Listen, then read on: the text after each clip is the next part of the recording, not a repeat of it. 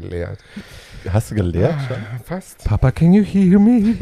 Und damit willkommen zu einer neuen Folge von Too Old to the Young. Kultur über und heute ein bisschen nur unter der Gürtellinie mit. Na, warte mal ab. Tatjana Berlin, Paul Schulz und Barbie Breakout. Hallo. Hallo. Und schönen guten Tag. Ja, na? Ach, Kinder. Na? Na. Wie geht's uns denn? Ja, es wird Sommer und ich gucke so an mir runter und denke, Wieder nicht geschafft. es wird Zeit für größere Klamotten. Von der. Bikini-Figur zur Mumu-Figur. Schatzi, einige von uns haben eine, so eine von, einige von uns haben eine Strandfigur, andere haben eine Weihnachtsfigur. Ich habe eine Weihnachtsfigur. Ja. Du, das ist alles erlaubt. Also ich finde, wir können froh sein, dass wir so gut bisher durchgekommen sind alle und uns Ja. geht's gut und wir sind gesund und alles ist schick. Ja, und honestly, also ich arbeite momentan daran, mich gar nicht mehr zu schämen fürs Fett. Sowieso und das nicht. funktioniert auch irgendwie ganz gut und ich bin irgendwie ganz happy damit. Vielleicht laufe ich auch demnächst einfach im Bikini rum und finde es super. Ja, Und denke mir so, hey, yes. everybody is a Äh, Bikini-Buddy. Absolut. Ja. Äh, in diesem Sinne, äh, wir haben erstmal haben wir eine wahnsinnig äh, exciting große Neuigkeit für euch. Ihr hattet, wir haben es ein paar Mal angeteasert und äh, es passiert jetzt tatsächlich wirklich. Yay! Wir machen den ersten Too Old to Die Young Live Podcast und zwar beim, äh, also am Tag vor dem CSD Dessau. Der CSD Dessau ist am 21.05. Das ist der erste CSD nach, ich glaube, 20 Jahren in Dessau. Und ähm, Nur deswegen gehen wir auch hin, weil das erste Mal müssen wir dabei sein. Ja, und die haben uns angefragt äh, für den CSD eigentlich und dann haben wir ein bisschen hin und her gesprochen und haben uns am Ende dafür entschieden, dass wir ähm, nicht am stressigen äh, CSD-Tag selbst, sondern am Tag vorher im Rahmenprogramm quasi den ersten Total to Young Live-Podcast machen und zwar im Kiez. Äh, das ist ein Café, ich packe einen Link dazu äh, in die, in die Shownotes. Ähm, und da, das ist eine Bar, die haben auch ein Kino und ein Café und einen schönen Außenbereich. Und in diesem Außenbereich ähm, wird es für keinen Eintritt uns dann live geben. Und zwar mit einer ähm, Hybridfolge aus äh, Alte Frauen in schlechten Filmen und Camp. Also es wird sehr, sehr lustig, es wird sehr, sehr kurzweilig. Die Uhrzeit habe ich noch nicht, aber ich packe auf jeden Fall den Link dazu. Dann könnt ihr euch das selbst ergoogeln, wann genau das ist, wenn ihr kommen wollt. Und äh, ja, wir freuen uns wahnsinnig. Und an welchem Tag war das nochmal? Am 20.05. Freitag. Super. Und am Samstag ist dann der erste CSD. Genau. Na, da gehe ich auf jeden Fall mit. Da lasse ich mich auch von Eiern bewerfen und von Polizisten beschützen, egal was passiert. Ja, Das das, soll auch das ist doch nicht die geben. Das Skinheads nicht immer doch. Eier nennen.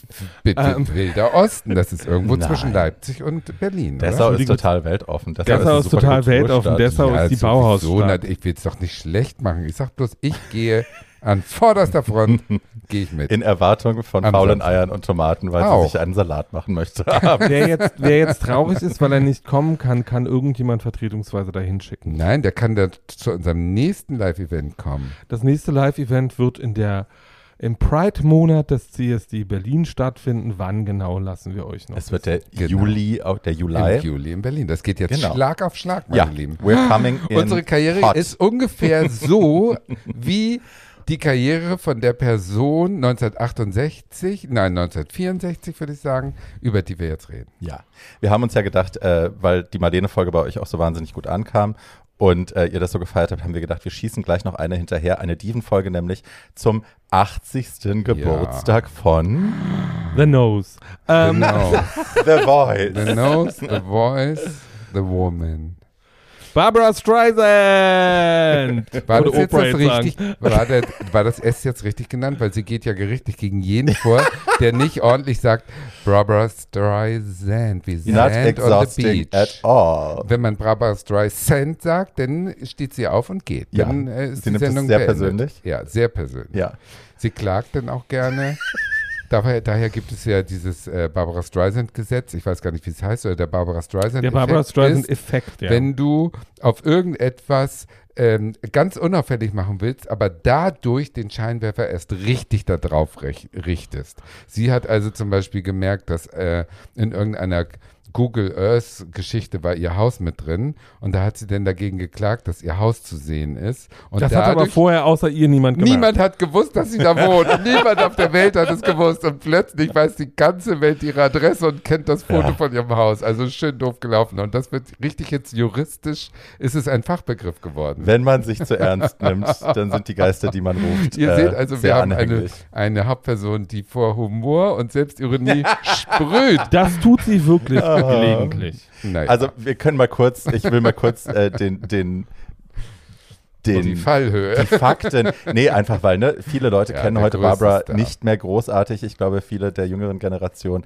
äh, kennen die halt aus irgendwelchen zweitklassigen Rom-Com-Geschichten. schlimm, ja. Und äh, das wird der Dame einfach nicht gerecht. Die hat über 150 Millionen Platten weltweit verkauft. Die ist eine der bestselling Recording Artists of all times. Ähm, hat äh, the high, ist the highest certified female artist in the United States mit 68,5 Millionen Albumverkäufen, gleichwertig mit Mariah Carey auf. Also äh, Billboard hat sie geehrt als den äh, höchst verkaufenden Billboard Female Artist of All Time. Also ja. Und ich meine, was, was für Preise hat sie alles gewonnen? Zwei Oscars, zehn Grammys, ähm, Lifetime Achievement Award, Grammy Legend Award, fünf Emmys, vier Peabodys, Medal of Freedom und neun Golden Globes. Das ist insane. Das ist absolut krank. Und äh, sie ist die einzige Künstlerin auf der Welt, die in jedem Jahrzehnt einen Nummer 1 Der Platz der. Albumcharts in den letzten sechs Jahrzehnten. Cher hatte immer nur eine Single, ne? Sie hat gleich die Albumcharts Ja, geknackt. ja, ja. Naja. Also die ist wirklich, die ist one of a life. Also das ist Ja. unfassbar, diese Frau. ja. Aber wie es so ist bei Genies, der Weg war schwer und die Persönlichkeit selber, ob sie jetzt meine beste Freundin sein würde, eher schwierig. Die I hat so viele it. Knälle. Also was ist der, die Mehrzahl von Knall? Die hat so viele Knälle, das geht auf keine Hutschnur. Da gibt es Bücher drüber, über diese ganzen Gestörtheiten dieser Frau. Aber wenn man eben eine von Gott gegebene Stimme und zahlreiche, sehr hochentwickelte Talente hat in Sachen Film und Musik, dann musst du höchstwahrscheinlich irgendwo Abstriche machen in der Persönlichkeit. Du wirst verrückt. Du Ich- wirst crazy. Ich glaube nicht, dass sie verrückt ist. Ich glaube, sie ist ein Genie und bestimmte Teile von Ja. Genies sind der Welt immer unverständlich. Das so meine ich. Halt. Genau, Genies Ähm, haben diese Seite, die ganz, die das Zusammenleben mit Genies ist schwierig, sagen wir so. Ich glaube auch, dass das, also was viele von uns ja kennen, die sich künstlerisch betätigen, dieses sich ständig selbst zerfleischen und sich ständig für nicht gut genug halten und ähm, ständig mit sich selbst so hart ins Gericht gehen. Ich glaube, das hat sie aufgrund ihrer mannigfaltigen Talente und dem Erfolg dann, der ihr immer wieder recht gegeben hat, in all ihren Grenzüberschreitungen auch irgendwann wahrscheinlich einfach abgelegt. Und jetzt lebt sie halt in einer Welt, in der sie ähm, halt einfach, Ja, die hat ihre The eigene Welt is. gebaut. Ja, ja, genau. ja, Ja, aber, Aber schön, wie du dich gerade mit Barbara verglichen hast. Also wir, Hab die wir nicht. immer uns äh, in Frage stellen und zerrissen sind und so weiter. habe Das ich ist nicht. wahr ich habe gesagt, Nein, nein, Leute, die toll. Machen. Das, nein, das So. ist gut, weil das ist genau das, was die ersten Jahre von Barbara ausmachen. Dieses Hm. Ständige sich in Frage stellen und immer dieser Perfektionismus. Und wenn sie es nicht tut, tut es ihre Mutter in den ersten Jahren. Und heute habe ich übrigens im, einen Nachruf gelesen im Tagesspiegel von einem jungen Mädchen, die sich umgebracht hat, weil die Den hochbegabt war. Ja, der war richtig traurig. Die war so hochbegabt, dass sie depressiv früh schon wurde, obwohl sie alles erreicht hat, aber mühelos erreicht hat. Und dies mühelos ist der Knackpunkt, dass sie eben nicht das Gefühl hatte, etwas erreicht zu haben, weil es Mhm. ihr so zugeflogen Mhm. ist. Und das hat ihr immer den, äh, den Druck äh, vergrößert, mehr, mehr, mehr. Mhm. Und dann kam das Leben nicht mehr mit. hm, Und daraus wurde eine Depression. Ja. Also so kann es auch kommen. I relate. Wow, wow. Nein. Also wie schrecklich. Bevor wie wir jetzt noch tiefer einsteigen, ihr merkt jetzt schon, wir haben zwei wahnsinnige Fans hier am Tisch sitzen, nämlich Ja. Tatjana und Yes. Paul. Und ich bin so ein bisschen, hm, aber ähm, da kommen wir auch noch zu. Ähm, wir fangen jetzt erstmal an mit einem kleinen Spiel. Und Oh zwar ja. haben wir uns gedacht, Barbara ist nicht wie Marlene äh, eine, eine Matratze? weltweit bekannte Matratze, sondern also sie hat durchaus auch Sie hat äh, nicht mit der ganzen Armee der, des Weltkriegskorps geschlafen. Nö. aber sie hat sehr ausgesucht. A Girl's Gotta Eat auch, Ja. ne? It's a bowl of butter. So, die hat auch schon viel Spaß gehabt im Leben. Ja. Und wir haben uns überlegt, wir spielen Fuck, Mary Kill mit all den Männern, von denen wir wissen, dass Barbara mit ihnen geschlafen Oh hat. ja. Ne? Oh Gott, Sehr oh Gott, oh Gott, warte mal, komme ich auf, äh, ja, doch, ja. Wir Doch, brauchen drei. Kriege ich hin, ja, kriege ich Das hin. kriegen wir hin. Ja, ja, ja. Die hatte keinen schlechten Geschmack, weil die hat einen chillen Körper, die hat einen super Hm. Titten, super Busen. Entschuldige mal bitte, Arsch. die ist in Iswas doch Dog auch, Ja, ja, wie ich ein- immer ein sage, ein heißes Geschleuder. Geschleuder. Ein Also heißes entschuldige mal Geschleuder. bitte. Ja, ja. Ja, ja. Sie war schon irrsinnig schön Ja. zwischendrin. Ja. Okay. Ähm, ich fange an. Paul. Ja, Ähm, okay. Lass mich überlegen. please do. John Peters. Der Mann von Pamela Anderson. Ja. Der Der war. Den Bradley Cooper gerade gespielt Ja, hat. ja, genau. Okay. Pierre Trudeau, der Mhm. Vater von Justin Trudeau, dem Prime Minister von Kanada, dem Hottie.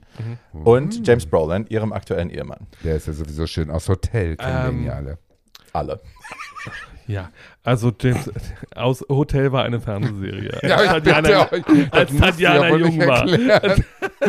ähm, ähm, also James Brolin heirate ich, weil der ist Ja. hot und begabt Ja. und äh, Hat und, Haare. und, äh, hat eine schöne haarige Brust, finde ich gut. Äh, den Herrn Trudeau, Der sah richtig gut aus in seiner Highzeit in den Ende 70er, Also, 80er. Oh. äh, ja, aber ist jetzt nicht. Äh, Herrn Trudeau muss sterben schon damit, aber erst nachdem er seinen Sohn gezeugt hat, der sehr hot ist. ähm, ähm, und äh, Herrn Peters würde ich dann so das ist nicht Mitte der, Ernst. Mitte der 70er Jahre würde ich den auch knallen. Die Friseuse, diese, diese Barry Gipfer da kann man Arme. ein Kissen drüber legen, jetzt hör mal auf. Oh. Na gut. Okay, weiter geht's. Wen frage ich denn jetzt? Dich? Du fragst mich. Okay, Barbie. Also, ähm, drei, mm, ja, ich weiß. Also, würdest du schlafen, töten oder heiraten? Entweder Ryan O'Neill, Mhm. wie er Hot, früher aussah. hot, hot. Nicht Hot, heute. hot, heute very sieht hot. er aus wie der Hot. von Raumschiff Enterprise. Ganz schlimm. Ähm, Andrew Agassi, der Mhm. übrigens auf Frauen mit großen Nasen steht. Der hat nicht nur mit Barbara Streisand geschlafen, sondern Steffi Graf geheiratet. Ja. Und große Ohren, großer Schwanz, Prinz Charles.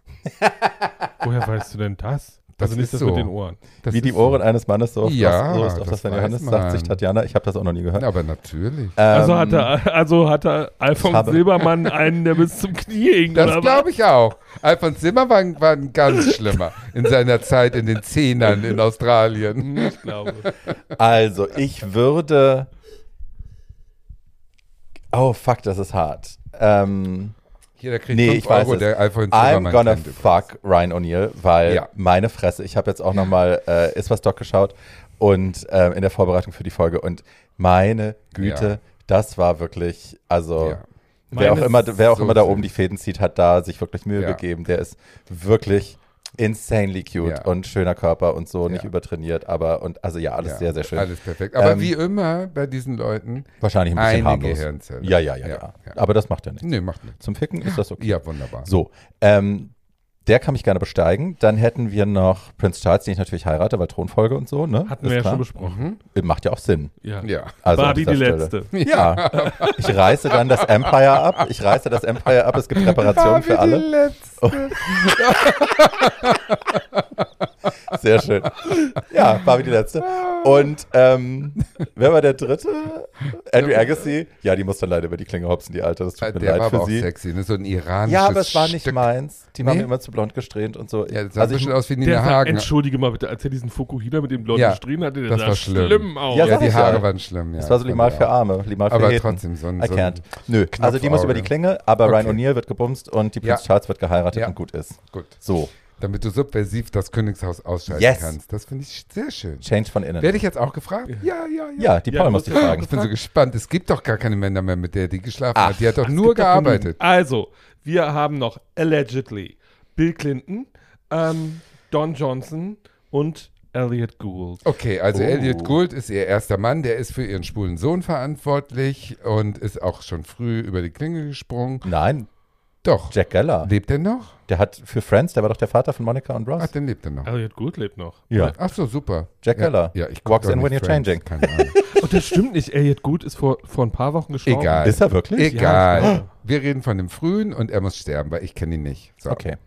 Ähm, dann äh, Don Johnson hast du gesagt, ne? Ja. Ja, ich meine so ein glatter, fieser, so barfuß in Slipper, so der Typ, ne? Mit so einem Jackett in, in, in Mintfarbe. Nee, der lebt und, noch. Und, und, Gould. und so lange gefärbte Haare und Ja. so. Den fand ich so, so fies geil. Ja. Das ist so So einer, wo Hate man sich schämt, Hate aber Fuck. trotzdem, ja, genau. Der muss einem Wir mal so das richtig doch schon durchbügeln. diskutiert. Don Johnsons Piece zum Ruhm war, dass er mit Sal Mineo in einem schwulen Gefängnisstück seine Ja, ja, Theaterpremiere ja, der, der hat auch so ein gespielt eben, so ein gleich Der wurde ja auch von dem, von dem gleichen Typen protegiert, der, äh, der, der Böse in Hollywood, der von Dieser päd- pädophile Arsch da, dieser, Ja. dieser Strippenzieher. der dann ja, in, der, ja. in Hollywood ja. von, von, Dessen Namen wir von jetzt Dings, nicht Weiß ich von, jetzt auch nicht. Von äh, dem Big Bang Theory Ja. Darsteller von Sheldon gespielt worden ist. Ja, ja, ja. Okay. Der auch von Rock Katzen da. Der, Genau, genau, ja, genau, ja. genau. Gut, also den äh, ficken und Kinder, wir hatte ich noch? Bill Clinton. Oh, da muss ich Bill Clinton heiraten. Das heißt eine Ih. offene Ehe. ähm, wo sich jeder klar Nur ist. für ihn, das ist lieb von dir. wo sich jeder klar ist, der steckt seinen Schwanz in jedes Loch Und dann Zigarren. darf ich das auch. So, gut, alles gut. Ja, ja, nehmen wir. Ja. Gut, jetzt haben wir diese Hürde the auch genommen. Oh, eigentlich könnte die Sendung jetzt beendet sein, Ja. weil wir haben unser Pulver schon verschossen. Also mehr kommt Bill- nicht. Entschuldige bitte, Bill Clinton ist der Mann, der die einzige jüdische Frau gefunden hat, die zu dumm ist, einen Fleck aus einem Kleid zu kriegen. So, Okay. the only way is up. Wir steigen jetzt Ja, hart Leute, ein. Wir steigen hart ein. Ich steige jetzt hart ein. Und zwar ähm, muss ich euch jetzt ähm, allein durch die Kraft eurer Vorstellung und durch meine einschmeichelnde Stimme muss ich euch entführen in das Fang, fang jetzt nicht das Schulzgesäusel hier an. Du sprichst bitte anständig. Ähm, Brooklyn Anfang der 40er Jahre, also ein Teil von New York, der sehr jüdisch ähm, bewohnt war. Mhm. Und da wuchs ein hässliches kleines Mädchen auf, Sagen das deren wirklich? Vater gestorben ist. Doch das kleine Mädchen hatte wirklich riesige Ohren, eine riesige Nase, kein Kinn, keine Lippen, äh, eng zusammenstehende Schielaugen. Schulz ist schon wieder sauer. Nein, ruhig, ruhig, ruhig, ruhig. Dieses kleine Mädchen ist aufgewachsen, ähm, vaterlos, mit einer Mutter, die sich da und einem acht Jahre älteren Bruder in Armut. Und die Mutter hat sich äh, dann neu verheiratet nach ein paar Jahren und der neue Mann war ein Arschloch. Und die lebten zusammen in einer Einzimmerwohnung und hatten kein Geld und die musste auf ein, die hatte kein Bett, die hatte kein Zimmer, die hat auf, auf der Klappcouch geschlafen, die abends ausgeklappt wurde, aber erst dann, wenn der Stiefvater sich bequemte, von dieser Klappcouch runterzugehen. Also es war wirklich erbärmlich. Es war ein schweres, schwere Kindheit für dieses kleine Mädchen. Und wenn du ohne Geld und ohne, wie soll ich sagen, Chancen in den 40er Jahren im Zweiten Weltkrieg quasi geboren wurdest und dann so aufwächst in der Nachkriegszeit, dann hast du eigentlich nicht viel Chancen gehabt. Im Prinzip null. I still So. feel seen. Null. Und in dieser Zeit äh, dann immer noch ähm, dieser, dieser, dieser abwesende Vater und der böse Stiefvater und dann schickt die Mutter dich ins, äh, in irgendein so Sommercamp, weil das das einzige war, ein Urlaub, was sie sich leisten konnte und da bist du natürlich auch das hässliche Entlein und keiner mag dich und all das führt dazu, dass du einen riesen Minderwertigkeitskomplex entwickelst und im Prinzip versuchst da rauszukommen, aber nicht weißt wie. Und wenn dann nicht der liebe Gott in irgendeiner Form dir ein Talent mitgegeben hätte, was dich da rausführt und was irgendwie auch erkannt wird, dann stirbst du frustriert irgendwie als alte Schachtel in derselben grauen Masse. That didn't happen. Mach Das voran. passiert nicht. Nee, Leute, wir müssen episch ein bisschen, wir müssen ein bisschen, es muss ein bisschen die Leute mitnehmen, weil sonst weiß keiner, warum das so großartig ist, was dann passierte. Right. Diese kleine Barbara, Barbara, wie sie damals noch hieß, mit 1000 Rs und As, die hat also früh schon gewusst, was ich nicht werden will, ist das, was meine Mutter sagt, nämlich Sekretärin. Und dann fing sie an, mit 10, 11, 12, sich ihre Fingernägel auf mindestens 5 Zentimeter über dem oberen Fingerglied wachsen zu lassen, damit sie nicht tippen kann. Das war Ach, im daher Prinzip der das. einzige Grund. Und dann hat sie sich heimlich, als sie 15, äh, nee, erst hat sie mit der Mutter, die Mutter war so ein verkannter, ich bin ja eigentlich ein Star, aber keiner weiß es. Und dann hat die Mutter gemerkt, die Tochter kann irgendwie drei Töne gerade aussingen und hat die Tochter gezwungen, mit ihr eine Platte aufzunehmen. Für, das gab es damals so für 1,50 Euro. Äh, da konnten die in irgendein Studio gehen und eine Platte aufnehmen als Erinnerung, wie wir heutzutage Elvis. Fotobücher machen. Ja, genau. Gibt's Elvis. immer noch, heißt YouTube. So. Und da ist sie dann hingelatscht und die Mutter hat fünf Lieder gesungen und sie durfte dann so dann den, die Abfall-Vinyl-Platte noch besingen und hat da einen, Sing, einen, einen Song gesungen, 1955 mit ähm, 13, You'll Never Know. Diesen Song gibt es noch. Den äh, hat sie auch veröffentlicht später. Und da hört man schon dieses Ticket, was diese Kleine mitgekriegt hat, war die Stimme. Aber die Kleine wollte ja, die hatte schon einen Dickkopf, ne? Die hat sich ja mit dem Stiefvater angelegt und, und, und, und, also es ging hoch her. Die wollte Schauspielerin werden. Und alle haben sie ausgelacht. Die Mutter als erste, die Mutter hat gesagt, du hast keine Arme, du hast keine Beine, du hast keinen Busen, du hast kein Kinn, deine Augen schielen, deine Nase ist zu groß, du wirst nie Schauspielerin. Und das hat nicht bewirkt, dass die Kleine sich sofort im Ozean ersäuft hat, was jedes andere Kind gemacht hätte. Nein, Die hat gesagt, nee, dir zeige ich es, du alte Hexe. Und das ist sozusagen der Motor, der diese Maschine Barbara Streisand zum Laufen gebracht hat. Die ist dann nämlich heimlich rübergefahren nach Manhattan und hat angefangen zu singen. Und daraus wurde dann erstmal in schwulen kleinen Underground-Klitschen eine gewisse, ein gewisser Ruf als eine, die eine sehr klare, schöne Stimme hat, aber vollkommen durchgeknallt ist, weil die zieht sich an mit Sachen aus dem Flohmarkt und äh, äh, hat Lieder im, äh, sich eingetrainiert, die überhaupt nicht innen sind und so. Und die Schwulen fanden das witzig, weil die so quer war, so, so, so quer zum Mainstream. Und weil sie wirklich singen konnte. Und weil sie natürlich eben diese sensationelle angeborene Stimme hatte, genau. Und so hat Barbara Streisand ihren äh, Wunsch, äh, zum Film zu kommen, im Prinzip geschafft über erst Song, dann äh, Bühne und dann Film. Weil natürlich wurden irgendwelche Menschen aufmerksam, die im Publikum saßen und das hat sich dann rumgesprochen und sie hat einen nächsten Gig gekriegt und einen nächsten und konnte damit dann schon Geld verdienen. Dann hat die Mutter das auch erlaubt. Und dann, ähm, ja, wurde sie, ähm, hat sie am Broadway in so einem Off-Off-Off-Stück äh, eine Mini-Rolle erwischt und hat da dann auch gezeigt, dass sie Talent hat zum Schauspielern, hat nämlich mit dieser Minirolle alle anderen an die Wand gespielt und alle haben nur noch von ihr gesprochen. Und daraufhin wurde sie in Talkshows eingeladen. Und das waren auch so Sachen Anfang der 60er, also da gab es gerade mal äh, zwei, drei Talkshows und da wurde sie mit 19 eingeladen und hat mit ihrer frechen Kotterschnauze, das hat sie nämlich, die Leute auch begeistert, dass sie impulsiv war, dass sie anders war Witzig. und plötzlich witzig war, äh, anders, ähm, wie soll ich sagen, gegen den Mainstream, aber trotzdem so, dass man es gucken konnte, ohne sich zu schämen. Also nicht so Punk oder so ganz subversiv, sondern immer so ein bisschen schräg, aber immer noch so lustig genug, dass man in der Masse das gut finden konnte.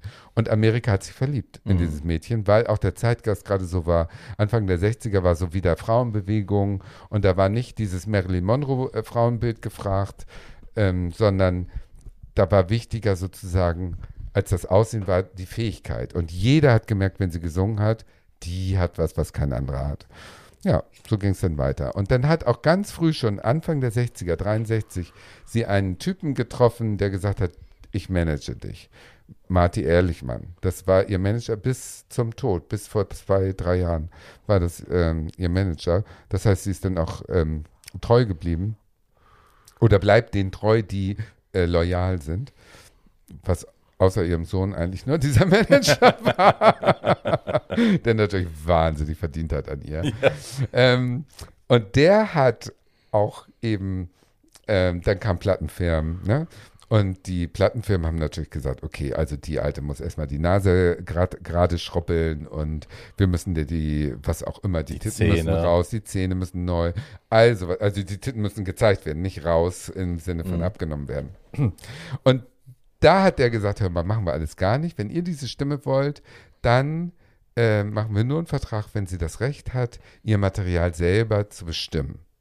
Und das gab es gar nicht. Mhm. Das gab es überhaupt nicht, dass jemand sagte, ähm, ich möchte selber bestimmen, welches Lied auf dieser Platte ist. Das hat kein Mensch damals gehabt. Das gab es nicht.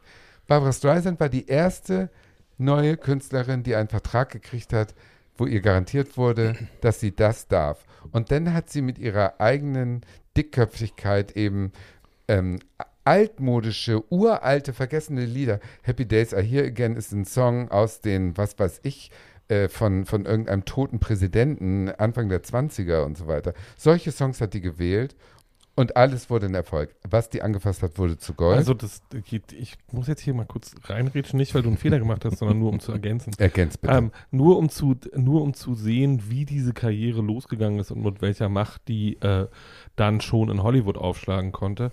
Ähm, dieser Plattenvertrag war so, dass sie äh, weniger Geld bekommen hat dafür, dass sie ihr eigenes Material auswählen durfte. Sie hat diesen Vertrag bis heute und ist bis heute bei derselben Plattenfirma. Also wir reden von 60 Ja. Jahre später. Mhm. Ähm, Ja, ja, und äh, hat, Unfassbar. hat, Gibt's hat auch diesen- nie. Ne? Gibt's hat diesen, nie. Gibt's nie und hat diesen, hat diesen, man müsste mal gucken, es ist wahrscheinlich einer der verlängsten laufenden Verträge in der gesamten Mhm. Entertainment-Industrie. Ähm, und sie hat diesen Vertrag nie aufgegeben, weil sie diese Macht immer behalten wollte, Absolut. zu sagen, dass so, das, die, und die Alte war damals 19 Jahre alt. Ja, die hatte Ähm, nichts zu Und, verlieren. ähm, und und hat sich entschieden zu sagen, ich möchte ich selbst sein und das möchte ich für den Rest meines Lebens. Ja. Und dafür nehme ich ein bisschen weniger Geld, vertraue darauf, dass ich Erfolg habe. Ähm, und ihr Album, das erste Album, war schon ein, war schon ein Nummer Ein 1 Riesenhit, Album. Das war ein sofort. riesiger Hit. Sie hat es auch genannt das Barbara Streisand-Album. Why not? Why not? Und dann hat sie das äh, Barbara, also sie hat das eine A rausgenommen, damit sie unverwechselbar ist, auch sich selbst ausgedacht, Mhm. schon früh mit äh, 15, 16. Und dann, meinetwegen, dieses Barbara Streisand-Album kam raus im Februar 63. Im August kam schon The Second Barbara Streisand-Album raus. Also die Aber das war hat damals normal. Damals, die hat gearbeitet wie eine Geisteskranke. Die Ja. hat nur gearbeitet. Dann kam CBS, hat ihr einen 10-Jahres-Vertrag für Specials gegeben. Da hat sie dann auch in den Vertrag schreiben lassen, Complete Artist- Artistic Control.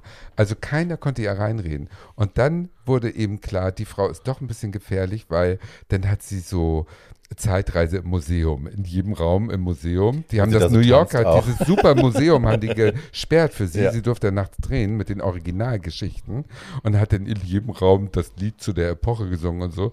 Trotzdem, die Leute haben sie das geliebt, weil es so anders war und haben sie immer, immer beste Quoten, alles, alles, alles. Ist wie bei uns. So, und dann kam 1964 ein, ein, ein, ein, also wie soll ich sagen, alles kam zusammen. Sie kriegte eine Rolle am Broadway Funny Girl. Das war die Lebensgeschichte der wirklich existierenden Siegwelt-Tänzerin Fanny Price. Das war auch eine jüdische kleine äh, hässliche Ente aus äh, Brooklyn, die in einer Tanzkompanie ähm, 60 Jahre vorher zu zumindest amerikanischem großem Ruhm kam, weil die sich selber auf den Arm genommen hat. Die hat mit ihrem hässlichen Entlein-Image gespielt. Siegwelt Girls waren sowas wie in, Amer wie in Paris diese Folie Mädels, die Bergère. da, Cancan. ja, Mädels, Concon-Mädels, also äh, bildschöne Frauen und dazwischen dann so eine mit krummen Beinen, die irgendwie so, äh, so ein bisschen schräg daneben ist und die Leute haben es geliebt, weil die sich selber auf den Arm genommen hat. Und über diese Biografie äh, mit Barbara Streisand gab es dann ein ähm, Bühnenstück, also ein Musical. Und das Musical wurde komplett auf Barbara geschrieben. Äh, der, die hatte auch ein tolles Privatleben, die hat sich verliebt in so einen Spieler und der hat sie immer betrogen. Und sie Nicht hat immer Barbara, sondern Fanny. Price. Ja, Fanny Price. Und das, das haben die eben ähm, zu, zu so einem äh, äh, tollen äh, Musical gemacht. Und damit hat sie New York und die Welt dann erobert. Also das war endlos am Broadway. Das lief über tausende von Vorstellungen. Und äh, Barbara Streisand sagte später, die ist nie wieder übrigens aufgetreten am Broadway, weil sie sagt, bis zur Premiere war es toll, weil wir jeden Abend in den Proben irgendwas verändern konnten. Irgendwas war anders. Wir konnten mit dieser geballten äh, die hatte auch tolle Leute, also alle Songschreiber, das war so die Creme de la Creme und ähm, äh, alle haben daran mitgeholfen, dass es ein Erfolg wird und dieser kreative Prozess war was für sie. Da konnte sie sich auch einbringen, da wurde sie gehört, obwohl sie so jung war und so. So. Ab Premiere wurde es eingefroren und ab da musste es jeden Abend gleich laufen und das hat die gehasst. Ich muss es, gu- ich muss auch hier ja, kurz hau ergänzen. rein, hau rein. Ähm, eine wichtige Information zu dem Stück ist, dass die noch lebende Tochter von Fanny Price nicht wollte, dass Barbara diese Rolle spielt. Und Barbara musste für diese Rolle achtmal vorsprechen. Also die war ein, die war ein Nummer 1 Charts Gesangsstar ähm, und wollte diese Rolle gerne haben. Ähm, und es gab eine riesige Diskussion, die lange gedauert hat und sie hat diese Rolle dann bekommen. Danach wurde dieses Stück, wie Tatjana ganz richtig gesagt hat, auf sie zugeschnitten. Ähm, und sie mag es gehasst haben, aber sie hat es fast zweieinhalb Jahre lang achtmal die Woche gespielt. Endlos, tausende von Vorstellungen, sage ich ja. Und die hat, ähm, als das auf die Bühne kam, war sie innerhalb von drei Wochen der Titel auf dem Time und auf dem Live-Magazin. Also das sind auch so Sachen, die kaum jemand anderes geschafft hat. Und jetzt wurde sie doch am 24.04. 80 Jahre, wie Barbara schon gesagt hat.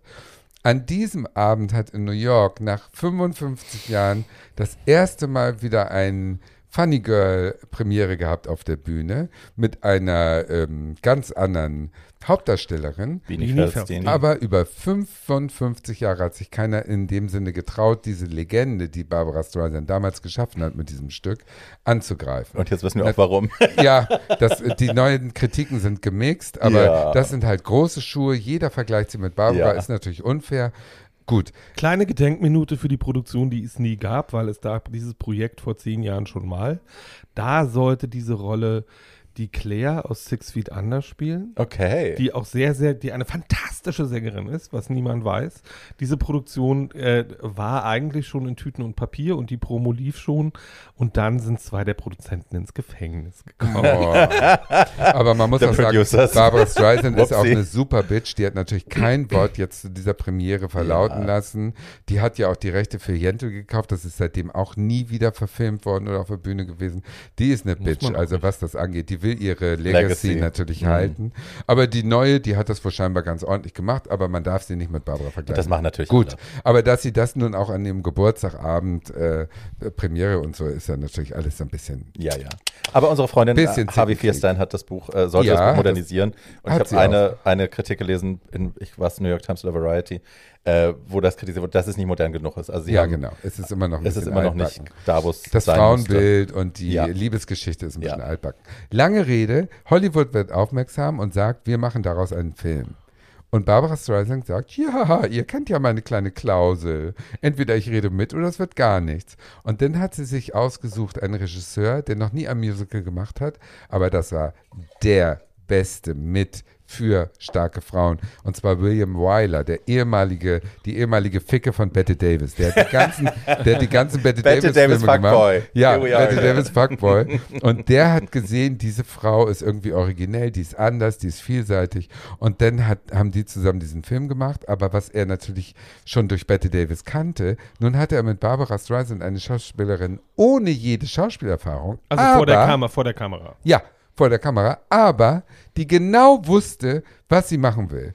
Die hat ihm also gesagt, hör zu, also ich werde nur gefilmt von der Seite und das Licht muss so sein und so. Die hatte überhaupt keine Hochachtung vor dieser Ja, Legende ja. Hollywoods, der war ja schon alt da, Ja. ne?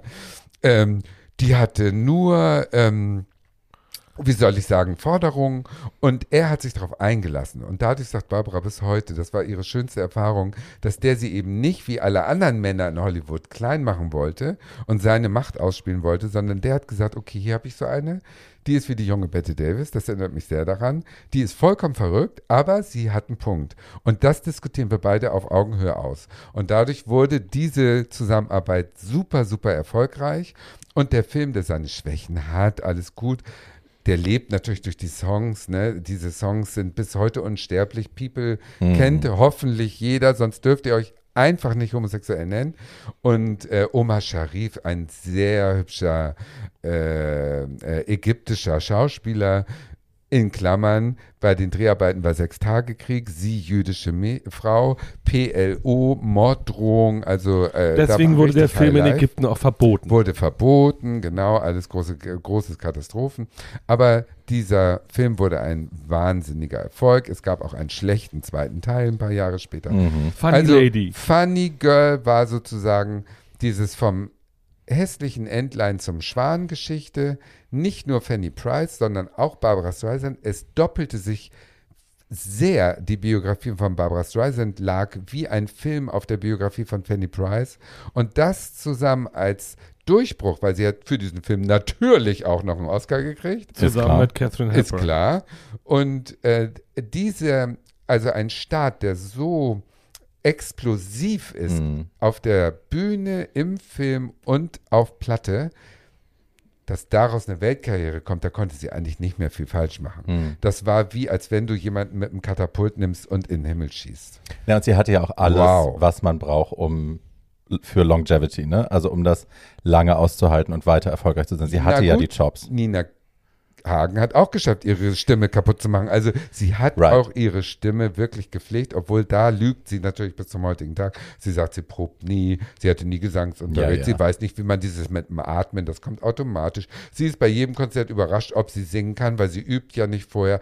Alles gelogen. Klar. Diese Stimme ist ihr Mercedes und den pflegt sie. Ja. Klar. Klar, aber was bemerkenswert ist an dieser Stimme und vor allem in diesen frühen Aufnahmen, äh, wir packen ein paar davon in, diesen, in die Shownotes.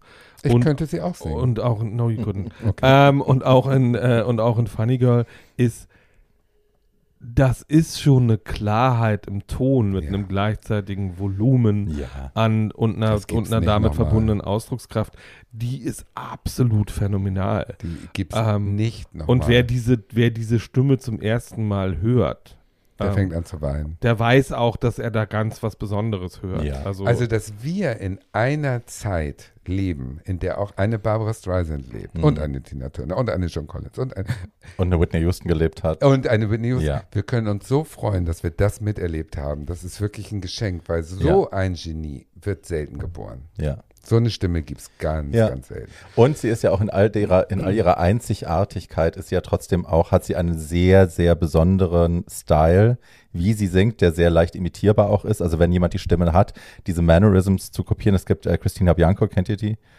So eine Frau, die berühmt geworden ist damit, dass sie äh, in einem Programm, also sie singt dann äh, Total Eclipse of the Heart zum Beispiel, ist so ein Clip, ich pack's in die Show Notes, äh, und da singt sie und alle, alle zwei Textzeilen ändert sie die Stimme und ist eine neue Celebrity. Wow. Und du erkennst jede. Du erkennst Bernadette Peters, du erkennst natürlich die Krass. Streisand, du erkennst Ja. Liza, du erkennst all diese Leute. Und ähm, du erkennst Streisand sofort. Ja, ja, ja. So, weil, ne, das ist dieses, Die die, ist- Vokale sehr lang ziehen Ja. und dann wird es am Ende. Ist so ein bisschen Ähm, nasal, ja auch, ja. deswegen hat sie nie die Nase operieren lassen. Ein Glück, ne, wurde sie sofort zum Markenzeichen. Das Ja. ist ja auch alles gelogen. Die weiß ja, wie toll sie aussieht eigentlich. Die hat ja auch ein bildschönes Gesicht, die hat einen Mund. Und also sie hat mit den richtigen Küssen. Leuten immer gearbeitet, und das immer sich von den aussieht. besten Leuten der. Welt zusammen, die, äh, die fähigsten die Leuten Jahre, der wo Welt sie die. Dauerwelle hatte, waren jetzt nicht so. Naja, aber das naja, war auch gut, Haare politisch. waren, Haare waren Aber das war ja auch Problem, politisch in ja. der Zeit damals, irgendwie Und- so die Perm. Eins noch, sie hat eben immer kultiviert ihre Manierismen. Also ich kaufe immer Secondhand und so. Die hat ja angeblich unter ihrem Haus ein riesen Einkaufszentrum, wo ihre ganzen Klamotten Nicht angeblich, she has sind. it. Ja, sie hat. Ja. Ähm, wo die Leute, wo sie einkaufen geht und ähm, mit den Verkäufern, die da fest angestellt sind, handelt, um die Sachen, die sie schon mal gekauft hat, wieder Die sie zu kaufen, besitzt. billiger. Ja, das ist toll. Also die hat einen richtigen, richtigen fetten Schaden. Aber egal. Aber schön, ich, Schatzi, wenn ich Ein- die Kohle hätte, würde ich das auch Ich machen. auch, ich auch. Sie hat ein, ähm, ja, ich meine, Mikrofon schwarz und weiß, das müsst ihr Ja, später ja, ja. noch erzählen.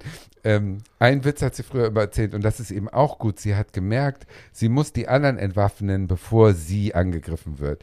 Und dann gab es so einen Witz, den hat sie wohl in jeder Talkshow in den 60ern erzählt.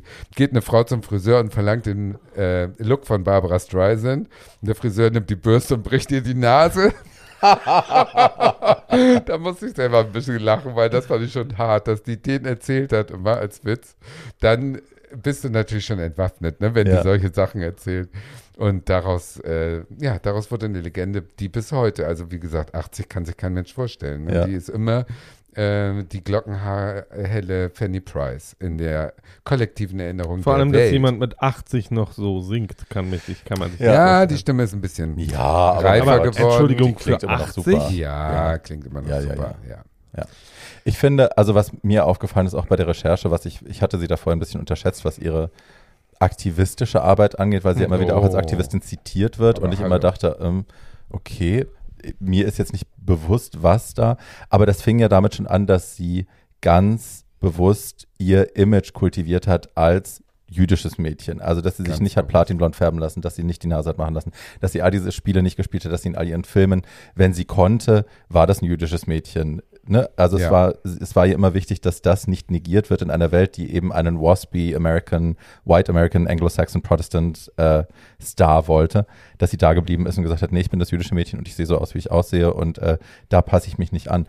Also allein dieses Einstehen für ihre Andersartigkeit ist ja was, was ähm, damals, was es so nicht gab, absolut. nicht erfolgreich gab und ähm, was ihr dann auch irgendwann den Ruf eingebracht hat, auch durch die Art, wie sie gearbeitet hat, eben eine feministische Ikone zu sein, weil sie sich halt einfach nicht verbiegen hat lassen Die hat sie auch von ist. den ist, Männern. Die sie auch ist. Sie hat die Frauenrechte Absolut. immer richtig hochgehalten. Sie war die erste Frau, die beim Oscar überhaupt eine Hose anhatte. Ja. Noch nie hat eine Frau in Ja. einer Hose eine Oscar Aber entschuldige mal, Aber es ist auch dieses Lead by Example, ne? Also eben nicht nur darüber zu reden, sondern auch sich selber Ja. diesen Regeln zu unterwerfen und zu sagen, nein, und ich kämpfe und ich nehme auch Geldeinbußen in Kauf und äh, ich gelte dann eben als die komplizierte Diva. Genau. Aber ich entscheide hier und ich weiß es besser als die Und die Männer, das- die mir vorgesetzt werden. Und die das ja in ganz feministischer, ähm, feministischer Art nicht nur für sich selbst gemacht hat, sondern Mhm. auch bei ihren Projekten immer gefragt hat, mhm. gibt es keine Frau, die diesen Job kann? Ja, Ähm, oder können wir die hier das nicht Buch mal, schreibt. so können wir hier nicht Beispiel. mal äh, so. Und sie hat ja nur einen wirklich feministischen Film gemacht. Up the Sandbox, Ja, den sie Ähm, sehr liebt bis heute. den sie sehr liebt, Mhm. äh, der aber ihr größter Flop ja, war. ja, Ähm, das, so wollte, sagen. das wollten nur sehr, sehr wenige Leute sehen, ja, äh, was, Kann sie sehr was sie sehr enttäuscht hat. ja. Die Ähm, Arme. und äh, jetzt macht Barbie Ja, ich komme jetzt so ein bisschen in ihre in die hardest Hochzeit. working, Ja. hardest Girl working Filmzeit. Also sie Oh hat, Gott. Und ein Kind hat sie auch noch gemacht. wir sind jetzt ähm, so, ja, wir sind jetzt ungefähr bei 69, 68, 69. Ähm, und die nächsten 10, 11, 12 Jahre sind, also fast jedes Jahr hat sie ein oder zwei Filme und wenn nicht ein Film, dann hat sie halt eine Riesenshow und ein neues Album und ein neues dies und das. also sie hat geackert wirklich. Wahnsinn. Die Super Sandy würde jetzt sagen, wie eine, wie eine bekloppte Zombie-Note. ja. Also sie hat halt wirklich ja. rausgehauen ohne Ende. Ohne Ähm, Ende. und sie war ja berühmt geworden dadurch, dass sie vor allem Showtunes gesungen hat, ne? dass sie so ein bisschen die schwule Camp-Alte war, die halt so verliebt war in Broadway und Musicals und la la la. Und das war ja auch äh, ihre Filmerfolge, also ne, Funny Girl war ja auch äh, eben ein Broadway-Stück, das in einen Film umgewandelt wurde. 69 hat sie dann Hello Dolly gemacht. das Äh, ein, der ein riesiger eine- Flop war und fast eine- ein Studio Eine. Frechheit, dass sie das überhaupt durchgesetzt hat, weil sie war 29 und spielte eine 69-Jährige. ja, Mae West umgedreht. Unfassbar. Aber halt auch da, ne? Es war wieder Broadway-Blödsinn. Und äh, Gene Kelly hat lustigerweise Regie geführt, wusste ich gar nicht, bis jetzt zur Recherche, dass der überhaupt Regie auch gemacht hat. Ähm, und dann hat sie schlimm. 69 parallel äh, ihren ersten Las Vegas-Gig angenommen, was damals auch eine Sensation war, ne? weil es gab diese Stars in Las Vegas, gab es noch nicht so. Nee. Ähm, und das International Hotel nannten die sich. Die haben einen, einen Konzertsaal quasi gebaut in ihrem Hotel in Las Vegas und wollten das groß aufziehen und wollten eigentlich Elvis Presley. Ähm, aber hatten, also das Management von Elvis war nicht so begeistert, dass er das quasi warm spielen muss, den Raum, dass er da, ne, weil es birgt natürlich Mhm. auch die Gefahr, dass das ein Flop wird. Und dann haben die hin und her überlegt, wen sie da reinholen können, haben sie sich gedacht, ach, wir fragen mal die Streisand, weil die fanden wir auch gut.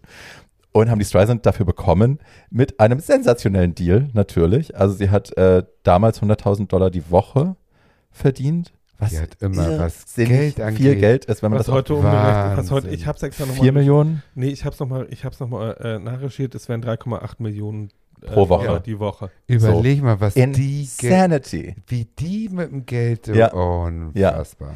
Ähm, hat damals da einen Fünfjahresvertrag ähm, unterschrieben, hat diesen Konzertsaal eben quasi warm gespielt. Ähm, und das war halt auch noch sehr im Zeichen dessen, was sie vorher gemacht hat. Das waren alte Showtunes, sie hat so bestickte Saris getragen, sehr elaborate, äh, perlendurchwirkte Hochsteckfrisuren mit sich Haarteilen und so, was man eben damals auch getragen Mhm. hat. Aber es war halt sehr old, old-fashioned, Absolut. ähm, Geld, aber Ja. eben old-fashioned. ja. und sie hat die Lieder anderer Leute- Sie hat das. eben wieder die, Ja. die Lieder anderer Leute gesungen. ähm, und das ist ja nicht wirklich der, der Geist der Zeit gewesen. 69 war auch Woodstock. Also es, Amerika brach auf in eine andere Richtung. Es ging, es ging politischer zu. Es ging viel Singer-Songwriter-Stuff, war auch in den Charts, also war sehr erfolgreich auch. Und äh, sie hat dann irgendwann auch gemerkt, und das Management wahrscheinlich hat ja auch nochmal gut zugeredet, aber sie wird es selbst gemacht haben und gemerkt haben, weil das ihre Art ist, ähm, dass sie sich neu erfinden muss. Ja, die Und- war auch schon 30 plus dann. So. Und ähm, sie hat dann noch einen Film gemacht, ähm, Einst kommt der Tag auf Deutsch, On a Clear Day You Can See Forever. Auch wieder Musical-Vorlage, auch wieder das ganze Zeug. Äh, mit dem Vater von Liza, mit Mhm. Vincente Minelli als Regie. Ähm, und danach war dann erstmal Schluss mit dem Musicalfilm. Und sie hat dann äh, 1970 auch im selben Jahr Die Olle und das Kätzchen gemacht, den ich gesehen Reißland, habe, ja voll, den Ja. ich gesehen habe nach, ich habe erst Ist was Doc gesehen als Kind, den, den hatte meine Oma auf VHS und den haben wir, wenn wir bei meiner Oma waren, immer geguckt, weil der halt, also ne, so alte So hysterisch, ja. Irrsinnig lustig für Kinder. Ja. So, der war auch harmlos genug, da war Ja. nichts Sexuelles drin, das war alles irgendwie unschuldig und lalala, wir Kinder durften Und man gucken. lernt den schönen Namen Eunice. Eunice, Ja, Ich hab bis- Judas geliebt. Bis heute ist er lustig. ein Kult, ich habe ihn Ja. jetzt gekauft gerade und habe ihn nochmal angeschaut und spreche auch gleich noch ein bisschen länger drüber. Ähm, aber das waren halt, ne, ich war, also ich kannte Screwball. Screwball-Komödie ist ja ein eigenes Genre, irgendwie 30er, 40er Jahre. Ähm, auch starke, starke weibliche Lied, so ein bisschen Film noir, aber eben komödiantisch aufgearbeitet. Und ähm, Tempo, Tempo, Tempo. Tempo, Tempo, super schnell ähm, und super chaotisch auch. Verwechslung, Kostüm, bla bla bla. Und ähm, den anderen Screwball-Film, den wir auch immer zu Hause geguckt haben, war die, äh, Leoparden küsst man nicht mit Mm, Catherine, Catherine Hepburn und Cary Grant. wo sie tatsächlich so einen Leoparden hat und der ist ja auch so hysterisch und schnell Ja. und slapsticky und irre. Und so ein bisschen daran war das angelegt. Und den kannte ich eben. Und dann habe ich Jahre später die Olle und das Kätzchen gesehen, der ja eigentlich vorher kam und war total schockiert. Weil der so sexuell explizit war die ganze Zeit. Sie spielt ja. Sie spielt halt eine Nutte. Sie spielt eine Nutte und es gibt den berühmten Satz, den wir auch schon hundertmal zitiert haben. Das passt hier Ähm, nicht rein. Passt zwei, die passen doch hier nicht rein. Oh, das passt ja doch. Und, und sie hat halt auch so unmögliche Klamotten an. Es gibt so eine SM-Szene, wo sie da irgendwie, also nicht jeder Schwule schreit sich tot, wie camp das ist, aber für ein jüdisches Mädchen aus Brooklyn Ja. war das halt auch ein ihre sexuelle Befreiung auf der. Leinwand. Voll. Ja. Und es war auch, also religionstechnisch ein Riesenstatement, das war für eine super erfolgreiche weibliche für einen weiblichen Star in dieser Zeit in Hollywood Ja. ein Riesenstatement, weil die Gefahr, die Fallhöhe war so Ja. hoch. Das hätte man ja auch einfach nicht verzeihen können. Ja. Aber ja, sie hat gedacht, fuck this, ähm, ich, Ich ruiniere mein altes Image und hatte mal wieder Wie recht. so oft. Mal wieder hatte sie recht, ich hasse sie. Ähm, und ich hatte es vorher schon gesagt, also ne, die, die Neuerfindung war im Gange und dann hat sie äh, ähm, 71 dann Stony End rausgebracht. Das war dann quasi die überfällige Neuerfindung von ihr als Musikerin. Das war, glaube ich, schon ihr zwölftes Studioalbum oder so. Also auch schon insane ähm, an diesem Punkt. Aber ja, sie hat da dann moderner, modernere Musik aufgenommen. Sie hat äh, unter anderem Joni Mitchell auch gecovert. Also sie hat nicht nur Original Music gehabt, aber es war eben Singer-Songwriter, Pop-Rock. Es war ein bisschen mehr politisch. Sie sah anders aus, sie sah moderner aus. Sie hat ihr Hippie-Bohemian-Image so ein bisschen. Schuld daran war übrigens ein ehemaliger Schulfreund von ihr, Ach, Wer bitte? ähm, mit dem sie äh, in, Brooklyn, in Brooklyn auf die Highschool gegangen Neil ist. Diamond. Neil Diamond, Ja, der ja, sie irgendwann ja. zur Seite genommen hat und gesagt hat, Ja. Schätze, gehen, lass mal kurz. ich, ich, sag dir mal, ich sag dir mal kurz wieder Diät. Äh, Tatsache? weil der war Ja. damals schon ein riesiger äh, äh, Star, der sehr aktuelle Musik und äh, äh, der war ein großer Popstar. Mit dem hat sie früher, äh, mit dem hat sie später auch noch ein paar Mal gearbeitet. Ja, dann hat sie 71 das Burt Bacharach Special gemacht, was auch wieder spannend ist, wenn man es sieht, weil sie, ne, also es war, eine, Burt Bacharach hatte die Show quasi, das war die Burt Bacharach Show und er hatte, in der Folge hatte er Gäste, andere Gäste, Tom Jones war da, Rudolf Nureyev war da, aber Barbara war wie immer der Shootingstar, der Breakout-Star. Die Nummern kannst du bis heute gucken, die sind Das irre gut. Porno live. Das Duett mit ihm, wie, sie, wie sie ihn da anschmachtet am Ja. Flügel. Also ich suppe mir Ja, in die Hose, auch. wenn ich das Absolut, gucke. absolut. Ist so geil. Ja. Ja. Und auch, also ne, sie ist irrsinnig gut ausgeleuchtet, das ist alles Ja. live gesungen, auch das Duett mit sich selbst. Sie würde, wurde ja später mal zitiert, dass sie am liebsten mit sich selbst duettiert, weil Absolut. alles andere sich eigentlich Alle nicht anderen lohnt. Ja, aber bei, einem, bei, Alle einer, bei einer Sängerin dieser Qualität kann man das auch gut verstehen. Ja. naja, es ist sehr schon ein bisschen, sympathisch. it's, it's a little bit over the top. Ja. I like that. Äh, sie hat in, in Las Vegas äh, Silvester 2000 während der Show, wo ich eigentlich auf dem Klo war, aber da war ich wohl gerade da, da hat sie sich, sie hat gesungen, dann hatte sie Little, ne, Mini Me, Mini Me auf der Bühne, ein junges Mädchen, die mit ihrer Stimme als Kind gesungen hat. Die ihr unglaublich ähnlich sieht. Unglaublich das ist ein bisschen ähnlich, spooky. Ja.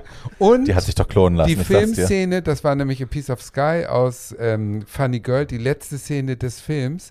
Das heißt, sie hat im Duett nicht gesungen, sondern im Triett oder wie das denn heißt. Sie, Ja. das kleine Mädchen und die Filmszene, wo sie 1964 spielte, wurden zusammengemischt.